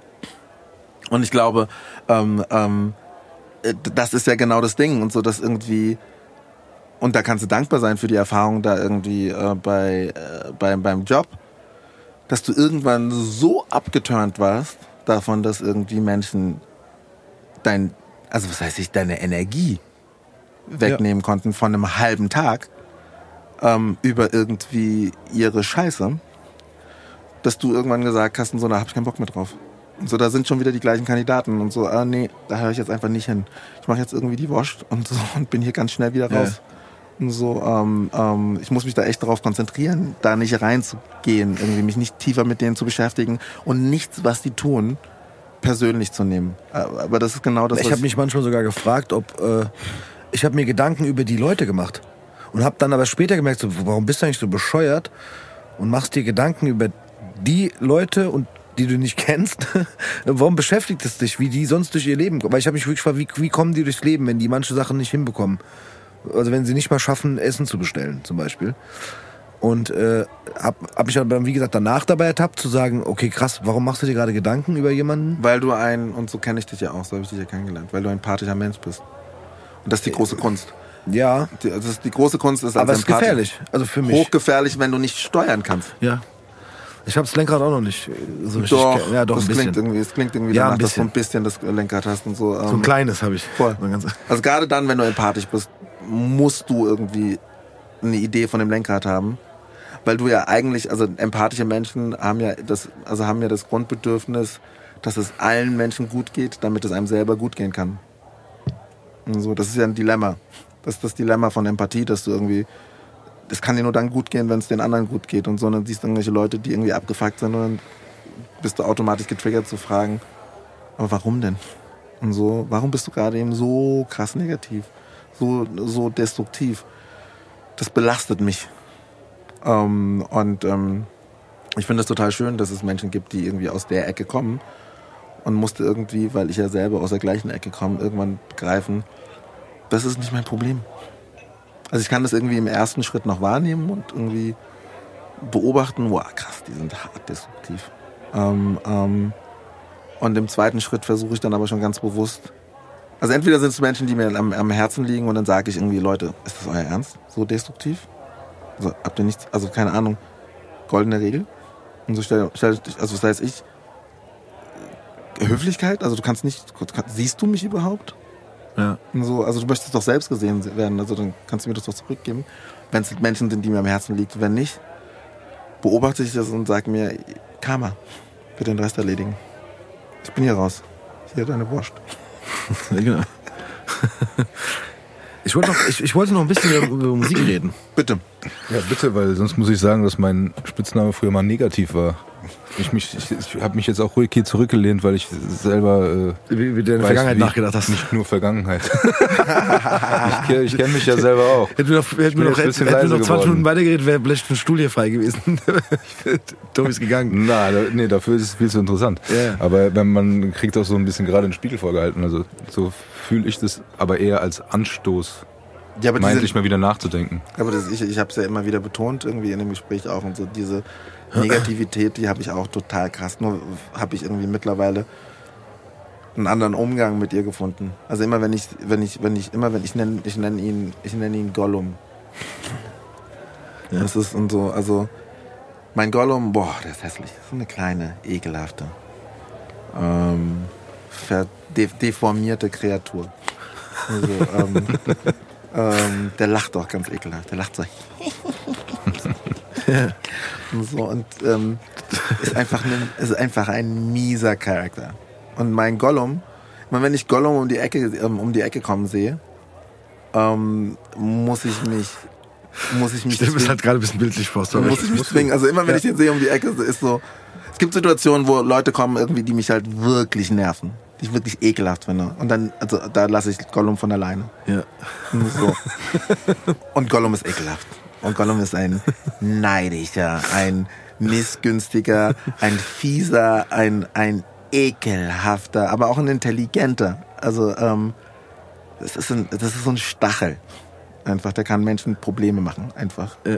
Ähm, aber in, in, in, in ausgeglichenen oder relativ ausgeglichenen Momenten und so. Und, diese, und Gollum ist halt, der ist so, weißt du, das ist, das, der ist wie so ein, der ist wie so, der ist, der hat so was Nerviges, der hat so was Anbiederndes, so was Würdeloses. Der kommt dann immer angekrochen um die Ecke und ist so, hey, hey, lass uns heute, du und ich, wir beide. Und so, wir waren immer, wir sind stark zusammen. Ja. Können wir heute nicht was reißen. Und wenn ich irgendwie die Größe habe zu realisieren, dass die Forze mich gerade eben wieder irgendwie ähm, verführen will, ähm, dann gibt's eine Schelle und dann sperre ich in den Zwinger. Und so, dann schreit er. Aber das sind so, also es sind so, das sind so ähm, Exorzistenlaute, wenn der in den Zwinger gesperrt ist. Also wirklich psychomäßig. Also es braucht immer irgendwie jede Menge Überwindung, bis ich den wirklich, und der ist auch so, der ist auch so glibberig. Der ist glibberig und so. Du kannst den nicht irgendwie schieben, ohne dass du irgendwie so, so, so gallenartiges, grünes Zeugs an deinen Händen hast. Ja. Ähm, und, ähm, aber ich bin immer total froh, wenn ich in den Zwinger reinbekomme. Er guckt mich dann immer ganz, also es ist so ein Mix aus Wut, Start lange auch. So, Start der starrt mich an. Ja. Genau, du kannst ihn, kannst, kannst ich kenne auch. So, der ja. starrt dich an irgendwie. Und es ist so beides, wie so ein Hund, ja. der es nicht glauben kann, dass er gerade eben wieder eingesperrt wurde. Er guckt mich an und es ist so beides so mitleiderweckend, Wut, ja. also ein ganz starrer Blick. Das ist so dein Ernst? Ich muss hier drinnen bleiben? Wirklich? Also wenn du das willst, tue ich das gerne, aber wir zwei? Ja. Dream Team? Dein Ernst? Ja. So ist es eigentlich, ja. Und ähm, aber ich merke in, der, also in den letzten Jahren merke ich, dass ich immer öfter, also ich bin halt ständig irgendwie verschmiert, weil ich den halt ständig reinsperren muss, muss, immer ja. wieder einsperren muss. Ja. Aber das Leben ist irgendwie qualitativ deutlich besser, je öfter ich ihn in den Zwinger reinbekomme. Aber Gollum ist am Start, voll am Start. ja, ja.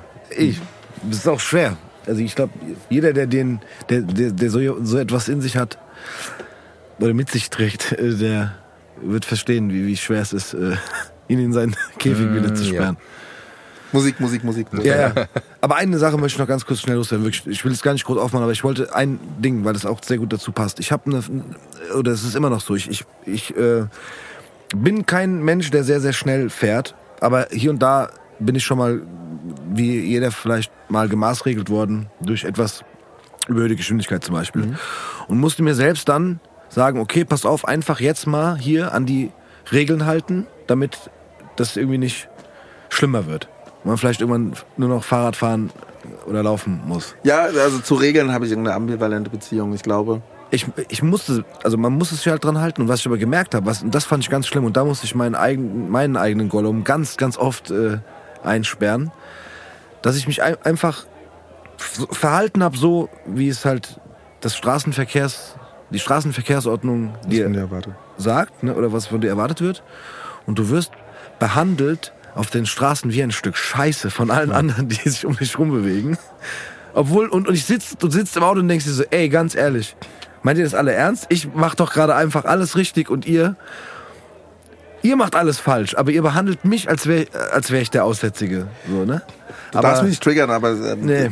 das ist ja das. Das ist ja die Herausforderung von Leben.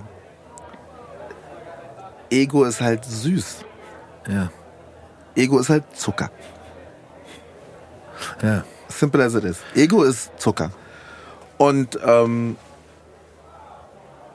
und wenn du Ego ausschaltest, ist halt Zucker halt raus. Dann bist du halt so ein Öko. So vegan. Das ist gesund. Das ist gesund. Und perspektivisch wirst du länger leben.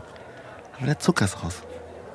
Der Zucker ist raus. Und deswegen, wenn du irgendwie von. Ich liebe halt Zucker, das ist das Problem. Wir, nee, wir alle lieben ja. Zucker. Was heißt ja, ich? Es gibt auch Leute, die nicht. Ach, Nein, ja, doch, alle schon. lieben Zucker. Ja. Aber diejenigen, die ihr auch ihre Geschmackssinne zu steuern gelernt haben, wissen, dass er ihnen schadet.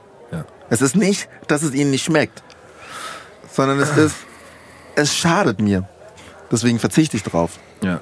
Und, ähm, und deswegen, das heißt ich, wenn irgendwie, wenn ich auf der Autobahn bin irgendwie und weit und breit sind kaum Autos und die linke Spur ist frei und ich habe irgendwie ein Auto unter meinem Hintern und so, mit dem man auch drücken kann. Oh, ich liebe es. Ich liebe es. Ja, ist ja auch völlig okay. Ich liebe es. Und so. Und was weiß ich, und im Straßenverkehr irgendwie gerade dann, und was weiß ich, im Straßenverkehr nicht zu fluchen, hallo. Also keine Ahnung, das ganze Nein, nein, Leben muss ja auch nicht um, irgendwie. es geht nicht nur um das Fluchen. Ich war einfach enttäuscht. Ich war enttäuscht von meiner Umwelt. Dass ich, der, der sich jetzt gerade mal die letzten, sagen wir jetzt einfach mal 30 Minuten, einfach voll an die Regeln gehalten hat, behandelt wird wie ein Aussätziger. Ich möchte es auch hier an der Stelle abschließen mit dem einzigen Tipp. Falls ihr hinter mir an der Ampel stehen solltet und die Ampel grün wird und ich nicht sofort losfahre, hupt mich auf keinen Fall an. Das ja, aber das auf jeden geht Fall gar nicht. Das, das kann es nicht bringen. Nee, nee, ich fahre einfach Das manchmal. kann's nicht bringen. Ich- Ich, ich- guck gern nach links und rechts und dann ist halt, gucke ich mal kurz nach links und so, weiß ich nicht, dann habe ich, Ich dann, ist, dann ist die. Ampel halt schon eine Sekunde grün, dann wird von hinten direkt gehupt. Ja, aber guck mal, die Straßenverkehr hat ist doch mir gesagt, egal. bei ja, du, grün du fahren. musst du losfahren, ich weiß. Ich, es geht aber einfach um das Ding. So, hupt mich einfach nicht an. Macht mich nicht, das macht mich aggressiv, dann kommt der Gollum raus. Der steigt dann aus dem Auto aus. Das ist, das ist Musik. nicht so gut. Musik. Musik. Ähm, ja, also wir können es so ein bisschen verbinden. Weil wir haben hier bei, äh, in Sigis Bar eine Playlist. Also, nee, sorry, eine Jukebox, die wir aber auch in Form einer Playlist äh, auf Spotify, äh, die man auf Spotify finden kann. Die füttern wir ganz gerne selbst immer mit, mit ein paar Songs und die Gäste natürlich auch. Aber da kommen wir automatisch jetzt dann gleich dazu, weil ich auch so ein, zwei Songs habe, die ich gerne äh, da drauf packen würde von dir, natürlich. Allerdings sind es alte Song Songs. Aber das ist, ich, für mich ist das wichtig, weil Ich habe schon mal einen drauf. ich verbinde. Du hast von Chima schon einen draufgepackt? Ja. Darf ich fragen, welcher das war? Morgen. Morgen, stimmt. Ja, ganz ehrlich. Den Ja, stimmt, auch, stimmt. Das war äh, Soundtrack äh, einer Lebensspanne, einer gemeinsamen. Also, den habe ich, ich weiß nicht mehr, welcher Ja, ja, Folge stimmt. es war, Ich ich habe den auf jeden Fall schon recht. drauf. Ähm, aber ich wollte trotzdem mal ganz kurz, bevor wir dann diese einzelnen Titel nennen, weil wir werden vielleicht auch ganz kurz über den einen oder anderen Titel nochmal sprechen. Ähm, um das nochmal ganz kurz wichtig. Ist das Ding hier eigentlich zeitlich eingesch also eingeschränkt? Nö. Wie lange gehen die, ge- gehen die Talks in der Regel? Ich würde sagen so zwei Stündchen. Wow, okay, gut. Ja. Mhm. Also wir haben Zeit. Mhm. Also die Auch Rolle gehen mal eine halt irgendwann Stunde runter. oder, oder. Oder der Gast muss weg manchmal. Okay. Kommt auch vor. Ähm, auf jeden Fall. Claire wartet, ich muss irgendwie nach Hause gleich. Ja. Also irgendwann. Ähm, nur so, um es nochmal kurz zusammenzufassen, man kann auf jeden Fall, oder man wird demnächst neue Sachen von dir hören. Ja. Safe. Wir müssen noch, oder wenn wir können wir wahrscheinlich eh nicht, aber irgendwie Daten nennen, sonst muss man ja nicht. Aber man kann, Daten gibt es wahrscheinlich noch gar keine. ja. Aber Aber man kann auf jeden Fall auch noch Sachen von dir hören, neue. Wird's das, wird, wird es eher ähm, wieder in die Rap-Richtung gehen wie früher oder, oder wird es irgendwie. das wird so. Es wird Rap-Elemente haben, weil ich irgendwie in den letzten Jahren das wieder für mich entdeckt habe. Aber das ist jetzt, das ist irgendwie erwachsener, das ist nicht mehr Rap. In dieser jugendlichen, maskulinen Sturm- und Drang-Manier, sondern es ist eher Sprechgesang von einem Mann. Okay. Ähm, das ist, da, da, dieses ganze Sturm- und Drang-Ding ist raus. Ähm, Aber ich finde, das hattest du nie so extrem, oder? Also ich zumindest, voll, voll. zumindest in Absolut. den Songs, die man so kennt. Ah, Oder nein, die, ab- die, du hast vollkommen recht, du hast vollkommen recht und so, weil du, du hast gesagt, und so rappst du wieder. Aber ähm, Ja. oh, ich mache wieder das, was ich davor gemacht, aber mit noch, also noch größeren Lücken. Ich glaube, ich muss auch den Leuten, die es vielleicht nicht wissen, ein bisschen helfen. Du hast ja auch mal ein bisschen gesungen. Voll. Oder du hast es gemischt. Ne? Also du hast mal einen Refrain voll, voll. gesungen, aber dazwischen gerappt. Voll, voll, voll. Und Und das kommt wieder ein bisschen mehr rein. okay. Ein bisschen mehr rein, aber irgendwie aus so einer Abwag. Also das Album, ähm, das Album wird, boah, das wird brutal persönlich. Also willst du ein Album machen, das, ist, das steht Ist fest? schon, es ist schon da so, okay. eigentlich. Und so, es, ist irgendwie, ge- es geht gerade eben nur darum, irgendwie zu überlegen, in welcher Form Aha. wird das veröffentlicht. Wird es ein Album, Album oder mache ich EPs aus daraus irgendwie Oder in der Box. ähm, eine Box sowieso. In der Gollum drin ist immer dann. ähm, es geht gerade eben gerade vor allem Dingen darum, wie präsentiere ich das Ding, in Ja. welcher, also in welcher Form präsentiere ich das Ding, so dass es mir gerecht wird. Aber es kommt auf jeden Fall wieder Musik raus und es wird halt super persönlich. Ähm, ähm, und ich habe mich, glaube ich zumindest, ich habe mich sehr von diesem ganzen Radio-Fokus ähm, emanzipiert. Mhm. Ähm, weil in, der, in, den letzten, also seit ab nach morgen, also mit morgen kam ich halt auf den Geschmack von Radio. Ich kam mhm. auf den Geschmack von Radio Money, wirst du kennen.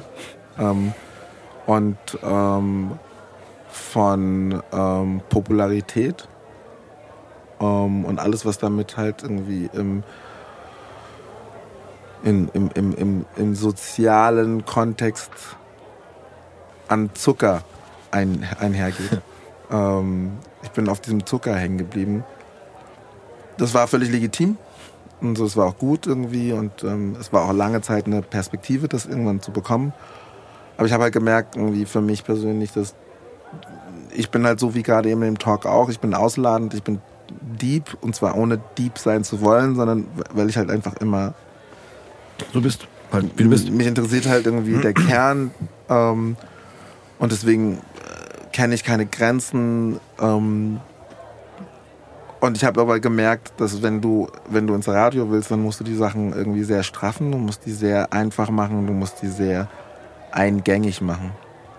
Manchmal ist das völlig in Ordnung. Ich habe überhaupt kein Problem mit Popmusik. Ich liebe Popmusik. Aber ich für mich persönlich habe festgestellt, so, das ist gar nicht so mein An also gar nicht so mein Ansatz. Die Musik, die ich selber höre, findet tatsächlich größtenteils gar nicht im Radio statt. Und es hat mich jetzt irgendwie zwei Jahrzehnte gebraucht, irgendwie, um zu realisieren, eigentlich müsste es auch mein Ansatz sein. Ähm, was halt schwierig ist, weil ich habe Familie und, und ich möchte die irgendwie auch durchbringen. Das heißt, ist natürlich schon irgendwie perspektivisch deutlich sicherer zu sagen, ey, warte mal, das Ding hier ist eine Monster-Single. Ähm, da kommt GEMA bei rum. Ähm, aber ich bin jetzt dazu übergegangen, irgendwie mich breiter aufzustellen und irgendwie andere Sachen zu machen, mit denen ich das Money ziehe. Ich wollte sagen, ich glaube, den Vorteil hat man irgendwann, wenn man, wenn man auch die Möglichkeit hat, mit anderen Künstlern oder auch für andere Künstler zu arbeiten, hat man da, ist das so ein bisschen, sag ich einfach mal so ein bisschen Daily Business so, tägliches, täglich Brot so, ne? Aber dann hat man vielleicht wieder den Luxus zu sagen, dann kann ich mich bei meiner äh, Kunst oder bei, bei, meiner Art kann Musik, purer werden. Genau, kann ich so ein bisschen das machen, worauf ich Bock habe, ohne mich verbiegen zu müssen, weil es am Ende nicht darum geht, äh, zu sagen, das muss irgendwie auch bei 1 Live Brot auf den Tisch bringen und, und voll. Das muss nicht bei 1 Live in die Heavy Rotation rein. Ja. Oder in Sigis, in die Sigis, in Sigis Bar Jukebox. Da, da ist das vor, vorbei in der Jukebox mittlerweile. Das ja, aber da, da der Musik, gibt's die keine, Musik da gibt es keine Grenzen. Da gibt's, nee.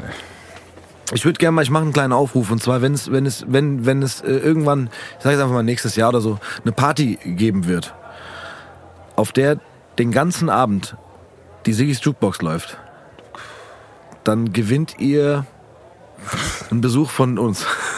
Also ist ja in zweifacher Hinsicht schon sehr ambitioniert. Also oder wenn ihr uns versprechen könnt, dass äh, ihr eine Party organisieren könnt, auf der nur die Playlist von Sigis Bar läuft, dann kommen wir beide vorbei auf diese Party. Ich glaube, die ist mittlerweile so lang, dass da eine Party nicht reicht. Das stimmt, wahrscheinlich eine Party nicht reicht, stimmt. Woher kennt ihr beiden euch eigentlich? Wir beide? Ja. Oh. Wir haben uns in Sigis Bar kennengelernt. nee, wir kennen uns eigentlich, ja, von der Schule kann man. Ja. Doch, ja, doch, von der Schule. Ja, auf der Liebigschule waren wir. Aber dann auch über. Bitte? Beide Liebig, dann kennt ihr auch, dann kennt ihr auch den Thomas, oder? Hm, ja, wir kennen ihn natürlich, aber wir, wir sind ja ein bisschen jünger. Das stimmt. Okay. Also wir sind so ein paar Generationen drunter mhm. gewesen auf der Schule. Ich bin aber auch erst spät auf die Schule gekommen und äh, es war so, ich würde sagen, es ist eine Mischung aus, aus auf der gleichen Schule sein plus so ein bisschen den ein oder anderen gleichen Freundeskreis haben. Aber ihr wart jetzt kontinuierlich, ihr seid kontinuierlich Homies gewesen? Ja, ja klar. Okay. Also seitdem, seitdem wir uns kennen. Ja. ja. So. Die Sache Was jetzt auch schon wieder wie lange zurückliegt? ne, Auf jeden Fall. 90er. Ja. Also ja, die, die, Sache ist die, im, Ende, im Endeffekt, und das ist bei dir auch witzig, weil es hier auch wieder zutrifft, im Endeffekt kommt immer irgendwie Basketball ins Spiel. Ja, weil bei auch. uns war das auch so, weil im Grunde also meine Freunde aus meiner Stufe, beziehungsweise dann eine Stufe drüber, und ähm, waren dann deine Freunde, weil ihr zusammen Basketball ja, gespielt habt. Stimmt, genau. Und äh, ja. dementsprechend, also dann, ich würde sagen, die erste Näherung war bei den äh, Nightball Sessions. Ja, auf jeden wo Fall. Denn, aber jetzt schließt, sich, jetzt schließt sich ganz kurz ein noch größerer Kreis und das alles hat auch begonnen bei der FTG. Auch FTG? Ja. Also das ist auf jeden Fall ein Kreis, wo ich irgendwie mit dabei bin. Ja. FTG war Moses. FDG war, also Wiegand? bei mir war FDG Moses, Wiegand? ähm, Wiegand und ähm, Thomas. Thomas, genau. Und so mit Thomas war ich dann sehr, quasi sehr so eng. ein bisschen, ich würde jetzt einfach mal sagen, eins, ein bis zwei Jugenden oder wie auch immer. Ja. Also ja gut, ne, so viel Jugend gab es nicht, aber höher, ne? Und also so. Also ich glaube, als ihr aktiv gespielt habt, äh, haben wir noch nicht gespielt. Weil ihr wart, also, ne, da waren wir noch quasi ein paar Jährchen Mhm. zu jung. Aber tatsächlich hat sich dann in der FTG wieder der Kreis geschlossen. Ja, also so, das Krass, irgendwie, ja. irgendwie passiert es immer hier. Sigis Bar hängt zusammen mit Immer Basketball, mit der FTG, mit allem drum und dran. Äh, weil du gerade gefragt hast, wo es mal Nightball gab. Es gab damals am Zoo. Das war echt ziemlich geil. Ja, also Mittlerweile doch, das Gebäude gibt's noch, sieht man noch nicht mal, weil die davor ein Riesengebäude gebaut haben, aber da war, Das, war Äh, überall. Das war auch in ich, Sachsenhausen ich zwei Sachsenhausen Stunden noch, stimmt. Angefangen weil ich die, die, die, wie hieß, die Frankensteiner Schule nicht gefunden habe. ja, aber angefangen hat Hab vor Zoo. der Tür die Polizei gefragt, wo denn diese Schule ist. Ich war 18 mit dem Auto und für mich war Sachsenhausen ein weißer Fleck, was das anging. Und war ein paar Mal da gewesen, aber immer mitgefahren. Und dann stand ich tatsächlich vor dem Eingangstor dieser Schule und da stand ein Streifenwagen und dann habe ich die gefragt, wo diese Schule ist. Und die haben mir gesagt, die wissen nicht wo. Dann bin ich nach Röderland zum Mackie gefahren, hab dich, glaube ich, oder hab irgendjemand angescrollt. Und dass Scored, ich, genau. dass ich, Kennst du noch den. Skull? ja, und dann, äh, ich es tatsächlich Ja, nicht Pieper? dahin geschafft. Äh, aber nee, das war überall. Das war dort, das war. Aber das, angefangen hat's im Zoo. ja, ja, das mag sein. Aber später waren wir waren überall. Aber da warst du schon raus, glaube ich, auch mit dem Basketball. Ja, da war ich schon raus. Ja. Aber es war eine coole, ich fand es war eine coole Aktion. Also das, da konnte man ja dann nachts Basketball spielen. Da waren so drei, vier, Das ging erst um elf los, glaube ich. ja, ja, zehn oder elf ging es abends los. So ein paar Sozialarbeiter, die da irgendwie eine Halle klar gemacht haben und dann Drei konnte man drei- im drei gegen drei Prinzip einen drei gegen Korb. drei Turnier. Also kam halt, und am Anfang waren es, keine Ahnung, fünf Mannschaften, irgendwann waren es halt original 15, was weiß ich. Also es war cool. Hat Bock gemacht, ja. Und da ging es eigentlich so ein bisschen los bei uns. Wir haben ja auch zusammen gewohnt, fünf Jahre. Und er hat tatsächlich, er war auch, äh, eigentlich ist der Tobi meine Muse, wenn ich äh, in, in dem kleinen WG-Zimmer gesessen habe und Beats gemacht habe. Er ist immer auf der Couch eingeschlafen, zwischen, also ich habe es nicht gemerkt, dass er eingeschlafen ist. Und Ich denke, ich du hast keine Beats gemacht. na klar, Ja, Wie- hast du vorhin nicht erzählt, dass du, dass du irgendwie. Nicht mit dem MPC. Ich habe ich hab immer Beats gemacht. Ich habe so. ich hab im Prinzip alle, oder alle will ich jetzt nicht sagen, sonst Deswegen war ich diskreditiere ich so irritiert, weil ich kenne dich doch irgendwie von. Na klar, ich habe Beats machen. gemacht, aber nicht mit der MPC. Das wollte ich sagen. Ich, hab, ich, hab, ich bin schon eingestiegen mit hier äh, Computer, so ein bisschen. Und wobei, nein, aber so weit will ich jetzt nicht ausholen. Gut. Ich habe auch schon auf einer Tonbandmaschine aufgenommen und so, aber ähm, ich Ja. bin komme ein bisschen aus der und da ja hatte äh, irgendwann habe ich ihn dann immer geweckt, sag hier, guck mal, ich habe einen neuen Ton eingespielt, findest du den gut? Ja, ist gut, okay, schlaf weiter. So. Das ging aber auch darüber hinaus, okay. Ja, ja, natürlich, es ging natürlich aber so, ja. Also es wurde auch noch sexuell, verstehe. Manchmal, wenn, wenn Kommt auf den Ton drauf an. Ja, auf den Ton auf den Beat. ich würde voll gerne, ich weiß nicht, ich bin gespannt, wie du darauf rea reagierst oder, oder wie du. Ich, ich weiß nicht, es gibt ein Lied, da werde ich dir gleich noch was dazu zeigen. Ähm, da muss ich dich, glaube ich, sogar nach dem Namen fragen, weil ich nicht mehr weiß. Komm, wir machen das jetzt. Und zwar habe ich ein, ich habe ein kleines Stück, ein, einen ganz kleinen Schnipsel vorbereitet. Den wirst du natürlich selber erkennen, bei dem du zu hören bist. Und zwar ist es. Ich mach's kurz mal lauter, ich mach das aber nachher dann natürlich hier in guter Qualität rein. Es ist das hier. Es ist also in, in unseren Fachkreisen nennt man das Sample, ja? Hier, wenn wir ehrlich sind, waren wir nie füreinander bestimmt. Das war's. Krass. Soll ich nochmal spielen oder hast du das schon? Weißt du gar nicht. Lass los. Lass los, ich wollte gerade sagen, genau. Aber in, in, dem, in dem Song war auch drin, äh, du hast, glaube ich, gesagt, lass los, bevor wir vor die Hunde gehen. Ne? Der Song heißt Lass los. Und wusstest du, dass äh, wir Als ihr gemeinsam irgendwie nachts zusammenlagt und gekuschelt habt. haben, genau, haben, Ähm, haben Tobi und ich ähm, Lass los ja, das- so, Büro und dass, dass Tobi dich immer gebeten hat, irgendwie, lass los, lass, lass Genau. los. Ja, ja, To- Tobi hat gesagt, bitte lass, lass mich Lass- los, bevor lass- wir vor die Hunde gehen. nee, Deswegen das wusste ich nicht. Das wusste ich nicht. Das wusstest du nicht? Nee, das wusste ich Deswegen möchte ich diesen Song auf jeden Fall auf die Playlist äh, setzen. Gibt's den, gibt's den bei Spotify, ja, oder? Nee, es gibt den tatsächlich nicht. Weil Nein. Ich, weil ich irgendwie die ganze EMI-Nummer noch nicht hochgeladen habe. Okay. Aber der kommt irgendwann. Muss ich jetzt will, will ich schon seit einem Jahr machen und Okay. irgendwie bekommst du irgendwie nicht geregelt. Machst jetzt aber.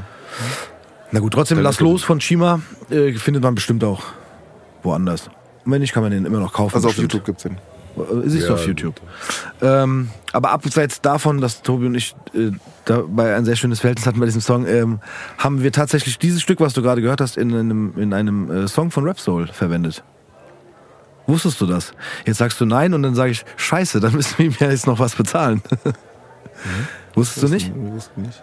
Ich, das Problem ist, ich weiß nicht, ob ich. Äh, Ich glaube, Effe hatte mich mal irgendwie was gefragt. der, der Song heißt tatsächlich Dramaturgie, ist auf dem ersten Album von Ja. Rapsoul drauf und da haben wir quasi das als eine Art Scratch eingebaut. Weil es, Mama, Mama? ich weiß nicht, ich mach's jetzt einfach mal an. Im schlimmsten Fall müssen wir es rausschneiden, weil man es vielleicht nicht zeigen darf, obwohl es mein welchen- unserer Song ist. Weißt du dann auch, also wirst du jetzt genau den Teil spielen, den ihr auch benutzt habt? Ja, wir haben ja nur deinen. Achso, du dieses machst du spielst deinen Sprachsample. Song. Verstehe. Mhm. Ja, wir haben nur dieses Sprachsample von dir Mhm, benutzt. gut. Das ist. Ähm, Okay, warte mal. Ich möchte nur eine SMS an meine Anwälte schicken, dass ja. du das jetzt auch mitbekommen. Da wird Gamer Money verdient. Nachträglich. relativ am Ende. Gehört? Ja, mach nochmal. Dann hört er gar nicht, was ich sage. Also hier hört man. Aber gut. Was, welcher? Sagst, hier, wenn wir ehrlich sind, waren wir nie füreinander bestimmt. Ah, Okay, verstehe. Ja. Das ist im, äh, hat irgendwie schön gepasst. Gut. Ich war sehr, sehr bei äh, Musik. Ich habe, ich hab, glaube ich, sogar Drums, also Drum-Sounds von deinem, ich glaube, das ist das erste Album, habe ich gesampelt. Weil ich die so geil fand. Wahrscheinlich hätte ich dich einfach fragen können, Chima, kann ich bitte diese Drum-Sounds haben? Easy, hätte ich gesagt. Ne? Aber ich habe sie einfach gesampelt. Und so, und zwar, wie hießen die Dinger? Es gibt einmal, es gibt irgendwie die, wie hießen diese großen Disketten? Floppy. Hießen die nicht Floppy Disks? Nee, die großen. Weißt du, auf die du dann 100 MB draufpacken konntest. Oh je. Ist nicht? Achso, die, die kleinen. Das waren, hätte ich dir, egal, keine Ahnung, weiß nicht, wie die, weiß nicht mehr, wie die hießen. Weißt du, die, ähm, es gab ja irgendwie, flachen. es gab ja immer die kleinen, oh sorry, ähm, es Also gab ja immer die kleinen, 3,5 Zoll waren das 3,5 irgendwie. Zoll. Und, Und die großen waren mit diesem Loch in der Mitte. Meinst Ja. du? Oder die, die waren noch richtig alt, ne? Ja. Die. Das sind eigentlich, die nannte man damals Floppy Disks. Nee, was, war, das Floppy? Das Ja, war, dieses Loch in der Mitte meinst du aber, ne? Die so ein bisschen biegsam auch waren. Meinst du die? Nein. Das waren, das waren viel größere, ähm, also, Med also Daten, also Medien. Die waren größer. Die waren auch stabiler, die waren fest. Aber die hatten dieses Loch in der Mitte, ja, auf jeden Fall. Nicht dieses Loch in der Mitte, die hatten irgendwie, gena- die, die haben auf den Gleisen, nennen wir sie Disketten. Die Ja. waren, nannten die auch Disketten, wahrscheinlich und so, aber die waren halt größer. Und da waren die Sounds drauf, die hättest du mir wahrscheinlich einfach Da geben hätte ich, können. ne? hätte ich einen 100er MB. 100 MB, mein 100 Gott. MB. 100 Ja, MB. als du 100 gesagt hast, habe ich auch gerade gedacht, wow. 100 MB war das große Ding. Ja. Aber man Ey, auf der, 100 hat mir, MB. der hat mir 100 MB Samples. Schlagzeug und Samples-Sounds Voll. gegeben. Wow. nee, ich habe es tatsächlich von der, damals vom, das war doch auch, das ist auf dem äh, ersten Album drauf gewesen, der Song, ne? Das war auf Lass dem, los? Ja, auf dem ersten deutschsprachigen Album, ja. Hm. Ja, genau. Ja, da habe ich auch ein, die eine oder andere äh, Drum, Schlagzeug-Sound, äh, Drum-Sound geklaut. Äh, Sehr, es ehrt mich. Ja. Ich, und das Witzige ist, die, man muss den Dateien, wenn man die speichert, ja auch Namen geben. Und die heißen tatsächlich auch. Die eine, das heißt dann Chima Bass Drum, Chima Snare Drum. Aber klar, das ist der logische Name gewesen. Also Ja. damals auch. Das heißt, wenn ich irgendwas von Rakim, Ja. äh, Rakim gesampelt habe, Ja. also das heißt, es war ja eh schon heftig genug, dass du irgendwie, du musst irgendwie den Beat erst aufnehmen. Dann musst du ihn irgendwie, ähm, also ich habe es dann irgendwie immer in ähm, Cubase reingespielt. Genau. Hab's dann in Cubase gechoppt und hab's dann irgendwie abgespeichert auf der Diskette, damit ich es im Sampler abspielen kann. Und dann hieß das Ding natürlich Rakim HH oder Ja. Rakim BD Ja, genau. oder Rakim SN. Und heutzutage können wir hier mit unserem äh, Sigis Bar Aufzeichnungsgerät 50, Stunden, aufnehmen. Alter. Das ist ein bisschen größer als die, 100, Schlagzeug aus. als die 100 Megabyte äh, äh, Disk. Also ich packe auf jeden Fall, also ich würde gerne Lass los drauf machen und ich würde ganz, ich würde echt gerne, weil ich weiß nicht warum, aber und das ist glaube ich von einem, das ist glaube ich von deinem zweiten Album, es ist Rebstockbart. Haha, ja. Ich finde es irgendwie obergeil. Also ich, ich hätte, ich, mich hätte es mehr ge- gefreut, wenn es, wenn der Song nicht Rebstockbart ähm, Gehießen hätte. gießen hätte, sondern äh, Brentano-Bart. Aber tatsächlich muss ich sagen, das, was du da über das Rebstockbad erzählst, ist ja, ist ja ein Gefühl, ne? Und das hatte man auch im Brentano-Bad und im Stadionbad. Genau. Und deswegen war das, ne? Es musste, hieß es der Song muss- für mich eigentlich Brentano-Bad. Nee, es weil das musste das gleich Rebstockbad war. heißen. Es Für musste- dich, ja genau. Also es muss, und für alle, ähm, ähm, Ich glaube, ich sage in dem Song da gar, tatsächlich, ich sage irgendwas mit Zehner. Ja. Aber im Rebstockbad gibt es gar keinen. Nein, im Rebstockbad mhm. gab es immer nur einen Fünfer. Fünf Meter Turm. Es gibt nur einen Fünfer. Ja. Und es war aber tatsächlich so, dass für die Frau, ähm, der dieser Song gewidmet war oder um die es ging in dem Song, das war Rados. Ich war ja. mit Rados zusammen. Und ähm, für die habe ich immer den Clown, den Affen gemacht auf dem Zehner im Stadion. Okay. Also es war so ein, so ein Misch, Mischmasch, war so ein Mischmasch aus verschiedenen beiden Schwimmbädern. Ja. Ich fand den Obergeil. Kasper auf dem Fünfer im Rebstockbad Nee, ich, nee, ich sag Fünfer. Ich sag in dem Song Fünfer. Ja? Naja, aber das hat, ich fand, das hat mal so, also, keine Ahnung, das finde ich auch manchmal so geil an, an so bestimmten Songs. Und bei, hier bei äh, Lass los, und da gibt's noch einen anderen, äh, Haus und, Haus und Heimat. Haus und Heimat. Wow, das, also ich verstehe mein, nicht, dass Leute den so feiern. Mein Lieb, einer meiner, auch mein, einer meiner Lieblingssongs. Moses hat ja. mich original wegen Haus und Heimat, äh, Haus und Heimat gesigned. Ja, schade, dass man die. Rebstockbad ist auch nicht auf Spotify wahrscheinlich, oder? Rebstockbad ist auch nicht auf Spotify. Egal, man findet sie auf YouTube. Wir ich können werde, sie verlinken. Wir haben, wir haben so Shownotes hier unten äh, dann. Dann haben wir die rein. Ich werde recherchieren. Du wirst Tobi, Tobi ist hier Bob Andrews von drei Fragezeichen. Okay. Für Recherche und Archiv. Recherchen. Ja, ich, ich, ich schließe mich dir einfach an, weil ich muss ganz ehrlich gestehen, mein Kopf so sehr arbeitet hier heute gerade, ja. dass ich dass du nicht sofort einen Song äh, raushauen konntest. Nee, ich, äh, ich weiß nicht, nee. Ich wollte halt ganz ehrlich, also ich, ist ja immer gemischt. Ich, äh, klar sind wir meistens dafür zuständig, dass wir uns auch Songs wünschen von denen, wenn, wenn Gäste hier bei uns sind, die irgendwie was mit Musik zu tun haben oder Musik machen, dass wir dann so ein bisschen das übernehmen, von den Leuten Songs drauf zu packen. Äh, aber es war auch schon so, dass man auch andere Songs irgendwie drauf hat. Aber ich, das hatte ich irgendwie heute so im Kopf, dass ich die gerne nee. drauf, drauf machen möchte. Das, das waren die beiden, also nein, das war jetzt der Rebstockbad, das war Haus und Heimat. Haus und, Heimat und es war Lass los. Lass los. Okay. Genau. Ja, morgen hatten wir es hatten wir das letzte Mal schon. Drauf, und, genau. Mit denen kann ich mich auch total äh, identifizieren, weil es auch unsere Geschichte. Okay, ich muss aber natürlich an der Stelle, und das ist, das, ich muss es einfach tun, das ist keine Eigenwerbung an dieser Stelle, ich muss den Song von Rap Soul Dramaturgie drauf machen, damit die Leute nachhören oder verstehen können. Wolltest du noch was trinken? Ja. Der, der, Tobi macht das. Ich mach das. Ähm, damit die Leute äh, hören können oder testen können, ob sie äh, Chimas Stimme raushören können aus diesem Song. Das wird schwer. Also ja, das, wird, es war, das ist auch echt nur so ein Stilmittel gewesen. Ich, ganz ehrlich, in der, in der Originalversion war es viel lauter, weil ich das ja wirklich so ja, aber das ist das, was immer passiert. Wenn ja, das ist das, was immer passiert, genau. Wenn du, wenn du, am Anfang bist du irgendwie, wenn du so einen Song entwickelst, bist du mutig und klar und eindeutig und dann denkst du an das Publikum und dann wird alles immer, alles immer softer und fisseliger und dann ist es nur noch ein Element. Wobei ich an der Stelle auch sagen muss, der ein oder andere Song von uns wurde ja auch nochmal so ein bisschen überarbeitet. Mhm. Ach, von anderen Leuten? Ja. Ja, das Schwierig. Dann haben die das gemacht, was er gerade gesagt hat. Ja. Ja, genau. Und ich war äh, manche Sachen, also es ist viel Gutes dabei rausgekommen, aber manche Sachen, die im, im ich sage es einfach mal im Original ein bisschen so rougher oder, oder halt so waren, fand ich hier und da dann besser. Und das war so ein, so ein Beispiel dafür, dass dein, zum Beispiel deine Stimme wirklich viel, viel lauter war vorher. Aber gut. Hast du Songs, die dir spontan einfallen? Von mir? Ja.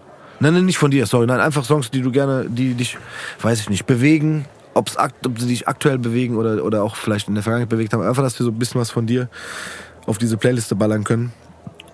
Ob, ich bin so schlecht in Songs. Ähm, also nichts, was mir jetzt spontan einfällt. Nimm doch einen von Howard Carpendale zum Beispiel. Nein, natürlich nicht. Ähm, also was muss denn, was muss die Playlist denn irgendwie emotional machen? Oh je. Die mussten von dir kommen. Genau, das dass ist drauf landet und es eigentlich ist es der Inhalt, warum du den Song ausgesucht hast und nicht warum er da drauf. Wir machen das nur mal extra ganz gerne spontan und bereiten dich natürlich darauf vor, weil das Ergebnis meistens sehr verrückt dann auch ist, ne? Also wenn, okay, gut, also wenn man spontan, ne? Also wenn ich so super spontan bin heute, ähm, dann würde ich in die Playlist TNT von Casper reinpacken. Aha. Den habe ich heute auf der Autobahn gepumpt bis zum geht nicht mehr. Da singt Tour und die Hook, die Tour singt, ist, also wie er sie singt, ist völlig, völlig wahnsinnig in meinen Augen. Ähm, unglaublicher Song. Dann würde ich draufpacken Intro von Trettmann. Mhm.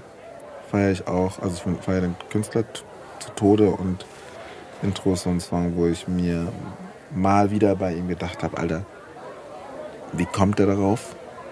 Also, wie kommt der darauf? Das, ist, das klingt so international Mhm. und so, so UK-mäßig, so ein bisschen ange.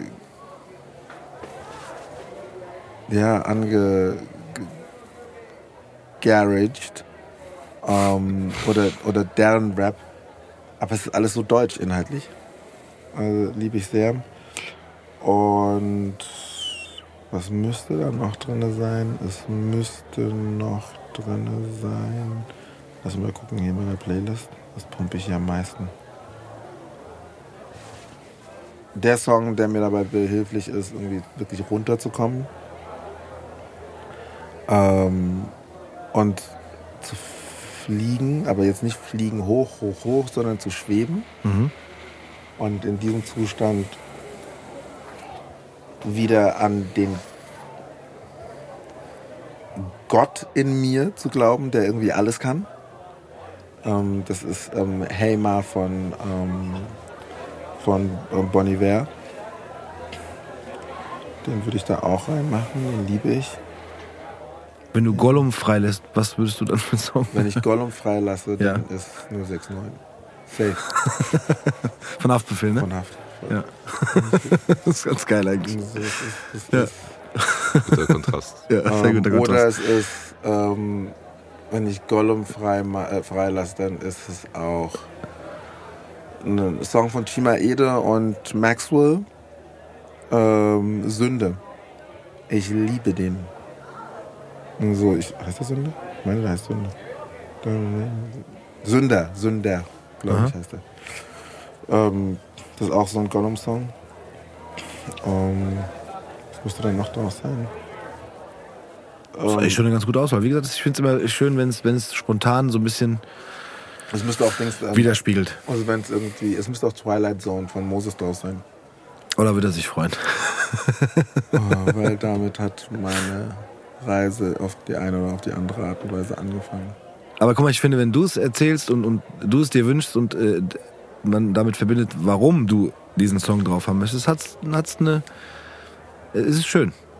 Hat's, also, Ansonsten ist der Song scheiße. nein, das sage ich Nein, nicht. aber das aber hätte sich Moses zum Beispiel niemals gewünscht. Deswegen habe ich gesagt, er wird sich freuen, dass du dir diesen Song wünschst. Achso, verstehe. Weil ich habe mir zum Beispiel bei ihm gewünscht, weil es für mich eine Geschichte hat, war so Reime, so Dinge, weil es halt Ja. die Zeit beschrieben hat. Er hat gesagt, oh, ja, und dann hat er gesagt, oh Gott, warum der? Jede Menge Reime. Du musst doch nicht der sein. So, ne? So dieses Ding, weil das halt für viele was bedeutet oder für mich auch, aber Ja. deshalb ist es wichtig, dieser Reime ist. Reime ist auch zu hart. Reime ist auch zu hart. Dass er den nicht feiert, krass. Ja, aber das ist eben genau das. Und so, der Typ ist irgendwie jetzt ein Mann und so und gesetzter. Und Reime ist, das strotzt ja nur vor Testosteron und vor Sturm und Drang und ich ficke euch alle und irgendwie. So diese. Das, das kennen, wir, kennen wir ja alle. Aber Reime ist doch. Ich komme direkt aus Rödel Ja, rein. ja, genau. Steck da einen Dödel rein. Das ist Das ist seine Lieblingszeit, das ich. Blödel rein.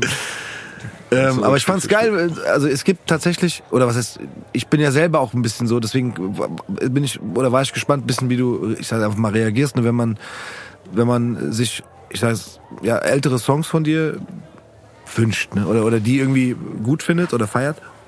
Ähm, weil ähm, ich zum Beispiel, also es gibt definitiv vieles, das ich nach wie vor gut finde, aber man verbindet ja manchmal auch eine bestimmte Zeit damit, ne? Also mit, mit eigenen Songs jetzt gerade auch. Ne? Und da kann halt auch schon mal was Negatives mitschwingen, ne? Ja. Aber ich find's cool, wenn man, wenn man so. Du hast, du, also für, für mich hast du cool reagiert, so im, im Sinne von, äh, das, das hat sich zumindest nach außen hin so angehört, als ob du damit völlig im Reinen bist. So. Weißt du, ich meine? Ey, du, ähm, es gab natürlich auch Phasen, in denen ich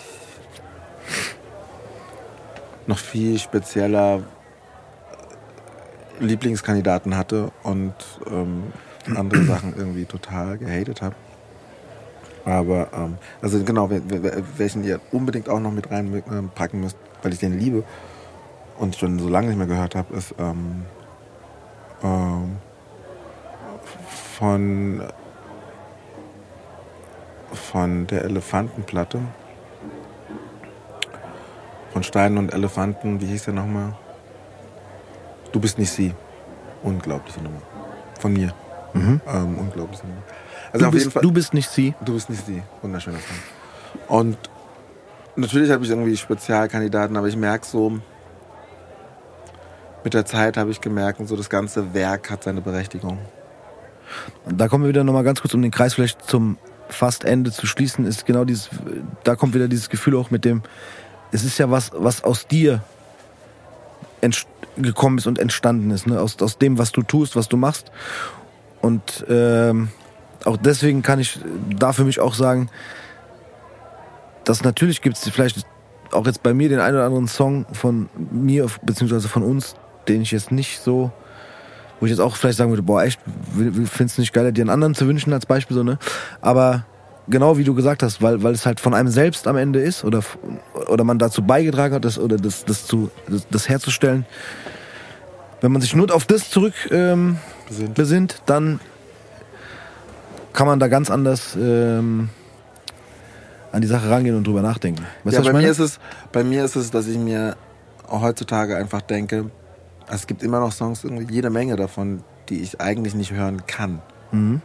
Weil ich die so schlimm finde, weil ich, ähm, weil der Produzent in mir halt irgendwie dann sich überlegt und so, das ist überhaupt nicht zeitlos. Das ist irgendwie, das war zeitlich nur in dieser Zeit, als das Ding verortet war, ähm, wo das Ding veröffentlicht war, hat es seine Berechtigung gehabt. Und jetzt hat es seine Berechtigung verloren, ähm, weil ich zu fokussiert auf das und dies geachtet habe, was ja zum Zeitgeist gerade eine Rolle gespielt hat.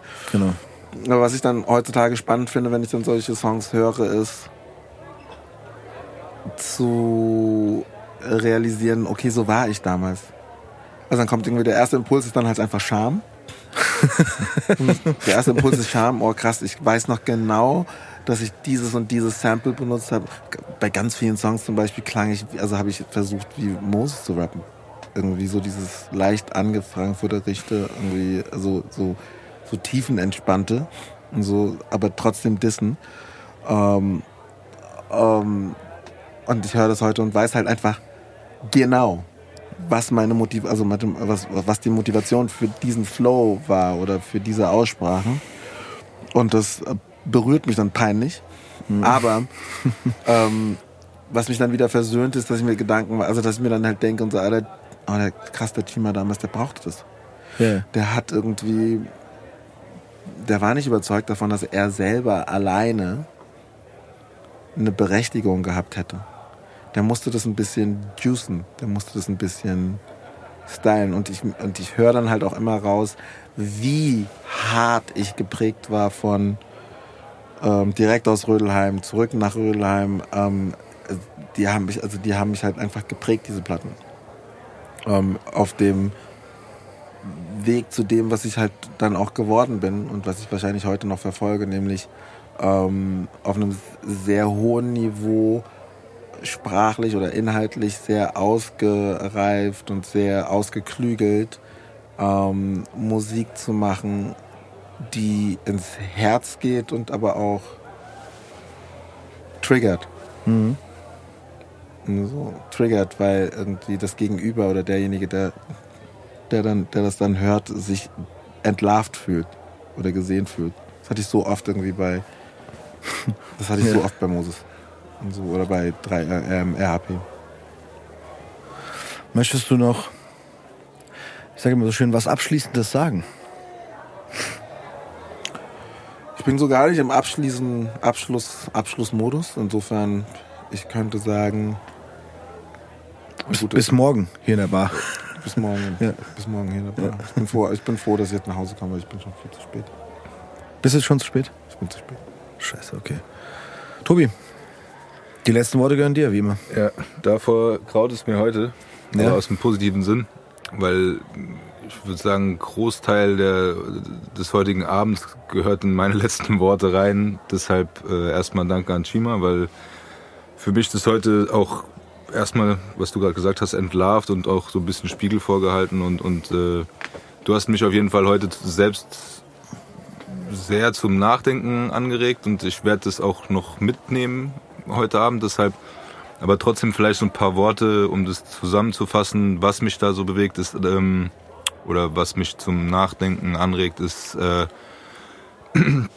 wirklich dieses äh, selbst, diesen Mut zu fassen, ähm, auch sich selber zuzulassen. Und ähm, ich glaube, das, das komprimiert das alles, was wir geredet haben, so auf den, auf den, auf den kleinsten Punkt wieder, äh, um zu sagen, ähm, stopp, einfach auch zu reflektieren, sich selber zu reflektieren, weil man sich dazu gar nicht mehr die Zeit nimmt und einfach zu sagen, wer ich, wer bin ich, was bin ich, was will ich machen und da geht gar, geht's gar nicht um das Besondere an sich, an Talent oder sonst irgendwas, sondern es geht einfach darum, selbst mit sich klarzukommen und zwar auf eine positive Weise, auch vielleicht negativ auseinanderzusetzen, um den Gollum meinen Keller zu sperren. Und ich glaube, das ist sowas, was heute für mich also es war eine sehr gute Sendung und eine Sendung, die mich auf jeden Fall Sendung, sage ich schon. Ja, Aber die mich, die mich noch weiter beschäftigen wird, weil das war wirklich, was du mit deiner Musik erreichen willst. Und dein neues Album kenne ich noch nicht, aber hast auf jeden Fall im heutigen Abend hier erreicht bei mir. Und ich glaube, bei dem einen oder anderen Hörer wird das genauso sein. Es ist einfach wirklich nochmal zu sagen, denk doch mal nach. Oder auch so ein bisschen andere Blickwinkel zu geben. Oder Aber es geht mir ja gar nicht ums Nachdenken. So, sorry, dass ich, das ist Was? so typisch für mich und so, dass ich beim Schlusswort nochmal reingrätsche. Das ist unser Running Gag. Und so, ähm, dann habe ich nämlich ein Schlusswort, weil ähm, mir geht es natürlich nicht darum, um das Nachdenken wegen des Nachdenkens, sondern mir geht es darum, also ich habe ich hab gelesen von, es gibt so einen Motivationscoach, bla bla, ähm, Anthony Robbins, und der sagt, ich glaube, der zitiert auch jemanden, und der sagt irgendwie, ähm, die meisten Menschen, ähm, also genau, er sagt, die größte Herausforderung beim Leben, ähm, im Leben ist das Navigieren. Und so, das, und, und, und, und, er, und er, also er benutzt die Analogie zum Fliegen und sagt irgendwie, beim Fliegen ist es ähnlich. Das die größte Herausforderung beim Fliegen ist das Navigieren. Starten und landen lernst du einmal und dann weißt du, wie es geht. Und wenn irgendwie die Witterungsbedürf also Witterungsverhältnisse günstig sind, dann machst du das schon irgendwie. Aber das Navigieren ist halt das Schwere. Das heißt, irgendwie immer wieder den Kurs zu kontrollieren und auf Kurs zu bleiben. Und er meinte, die meisten Menschen steigen in ihre kleine Cessna, sagen, sie wollen irgendwie in ähm, LAX, also in, ähm, ähm, in, in Los Angeles landen, prüfen auf dem Flug, also sind, sind, sind am Frankfurter Flughafen, steigen in die Cessna, wollen nach LA, gucken nie wieder auf den Kurs, merken auf halber Strecke, sie, die, die, die fliegen gerade Beijing an und landen dann halt in Beijing. Und so. Und, ähm, und er meinte halt so, ähm, das weiß ich, ähm, was, wie sagte er, ich, also, sinngemäß sagt er, ähm, nimm eine Steuer in die Hand. Gestalte dein Leben. Also entweder du lebst dein Leben oder dein Leben lebt dich. Und um mehr geht es mir gar nicht. Es geht mir nicht darum, reich zu sein. Es geht mir nicht darum, besonders berühmt zu sein oder was weiß ich noch. Es muss noch nicht mal erfolgreich sein. Aber ähm, ich glaube, wenn du, also mein Anspruch an mich selber ist, dass wenn ich irgendwie im Sterbebett liege und ich weiß, gleich ist das Ding hier zu Ende. Ich habe noch, ich hab noch ein paar Stunden. Dann möchte ich schmunzeln. Ich möchte irgendwie gucken irgendwie und ich weiß jetzt schon, dass ich über gewisse Sachen schmunzeln werde. Ich denke an mein Kind und weiß so, ich weiß safe heute schon, ich werde schmunzeln weil ich in denen alles gebe. Ich liebe den über alles und ich habe immer irgendwie mich zu seinen Gunsten entschieden. Und ich weiß, im Sterbebett, safe werde ich schmunzeln. Das habe ich richtig gemacht. Und irgendwie, und ich glaube, darum geht es, dass man im Leben viele dieser Momente hat, die vielleicht rational gar nicht irgendwie vermittelbar sind für jemand anderen. Aber wo man für sich selber weiß, es war gut.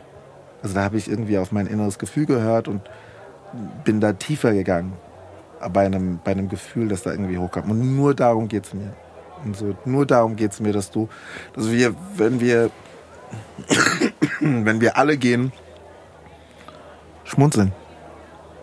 Dass wir schmunzeln, dass du schmunzelst, dass du schmunzelst, dass ich schmunzel. natürlich wird es wird's, wird's auch viele Sachen geben, wo wir uns schämen. Und viele Sachen geben, wo wir ähm, Tränen der Wut vergießen, kurz vorm, kurz, vorm, kurz vorm Ableben, weil wir uns denken, so, ey, ich hätte so viele Gelegenheiten gehabt, das zu ändern oder das zu raffen. Ich habe sie alle irgendwie in den Wind geschlagen. Aber am Ende soll das Schmunzeln überwiegen, weil das ist, glaube ich, das Allerbitterste. Weil ich bin der festen Überzeugung, dass die Menschen, alle Menschen, irgendwie im Sterbebett bist du Gott am nächsten, im Sterbebett raffst du auf einmal, worum es dir ging. Wie so oft im Leben. Und so, das ist wie bei Klausuren. Und so, das heißt, ich, wenn du in der Klausur sitzt und so, dann weißt du, hätte ich doch die letzten zwei Wochen einfach jeden Tag eine Stunde gelernt. Und so, also wenn du das Blatt da irgendwie vor der Nase, dann kommt es dir mit all deiner, mit all seinem Impact, mit aller Ernsthaftigkeit, ist es dir klar. Und ich glaube, im Sterbebett ist das ähnlich. Im Sterbebett raffst du, worum es hier ging. Und ähm, ich glaube, das Bitterste, das Bitterste, was eine Existenz erfahren kann, ist die Erkenntnis, dass man, dass man seine Zeit verschwendet hat. Und darum geht es mir tatsächlich in letzter Konsequenz. Und so, ich möchte einfach möglichst viele Dinge haben, bei denen klar war, das habe ich für mich gemacht. Das war wichtig. Ähm, und wo ich schmunzel. Und, und weil ich glaube, im Sterbebett kommt es auch nicht mehr darauf an, ob du damit erfolgreich warst oder nicht. Es geht nur noch darum, dass du es gemacht hast. Ähm, ja. Ja, das ist mein Schlusswort. Dann lass uns doch jetzt zusammen schmunzelnd aus der Bar gehen. Boah, was für eine Überleitung. Ich danke euch Jungs, vielen Dank Tobi, vielen Dank Steve. Danke Chima. Danke dir. Sehr, sehr schön.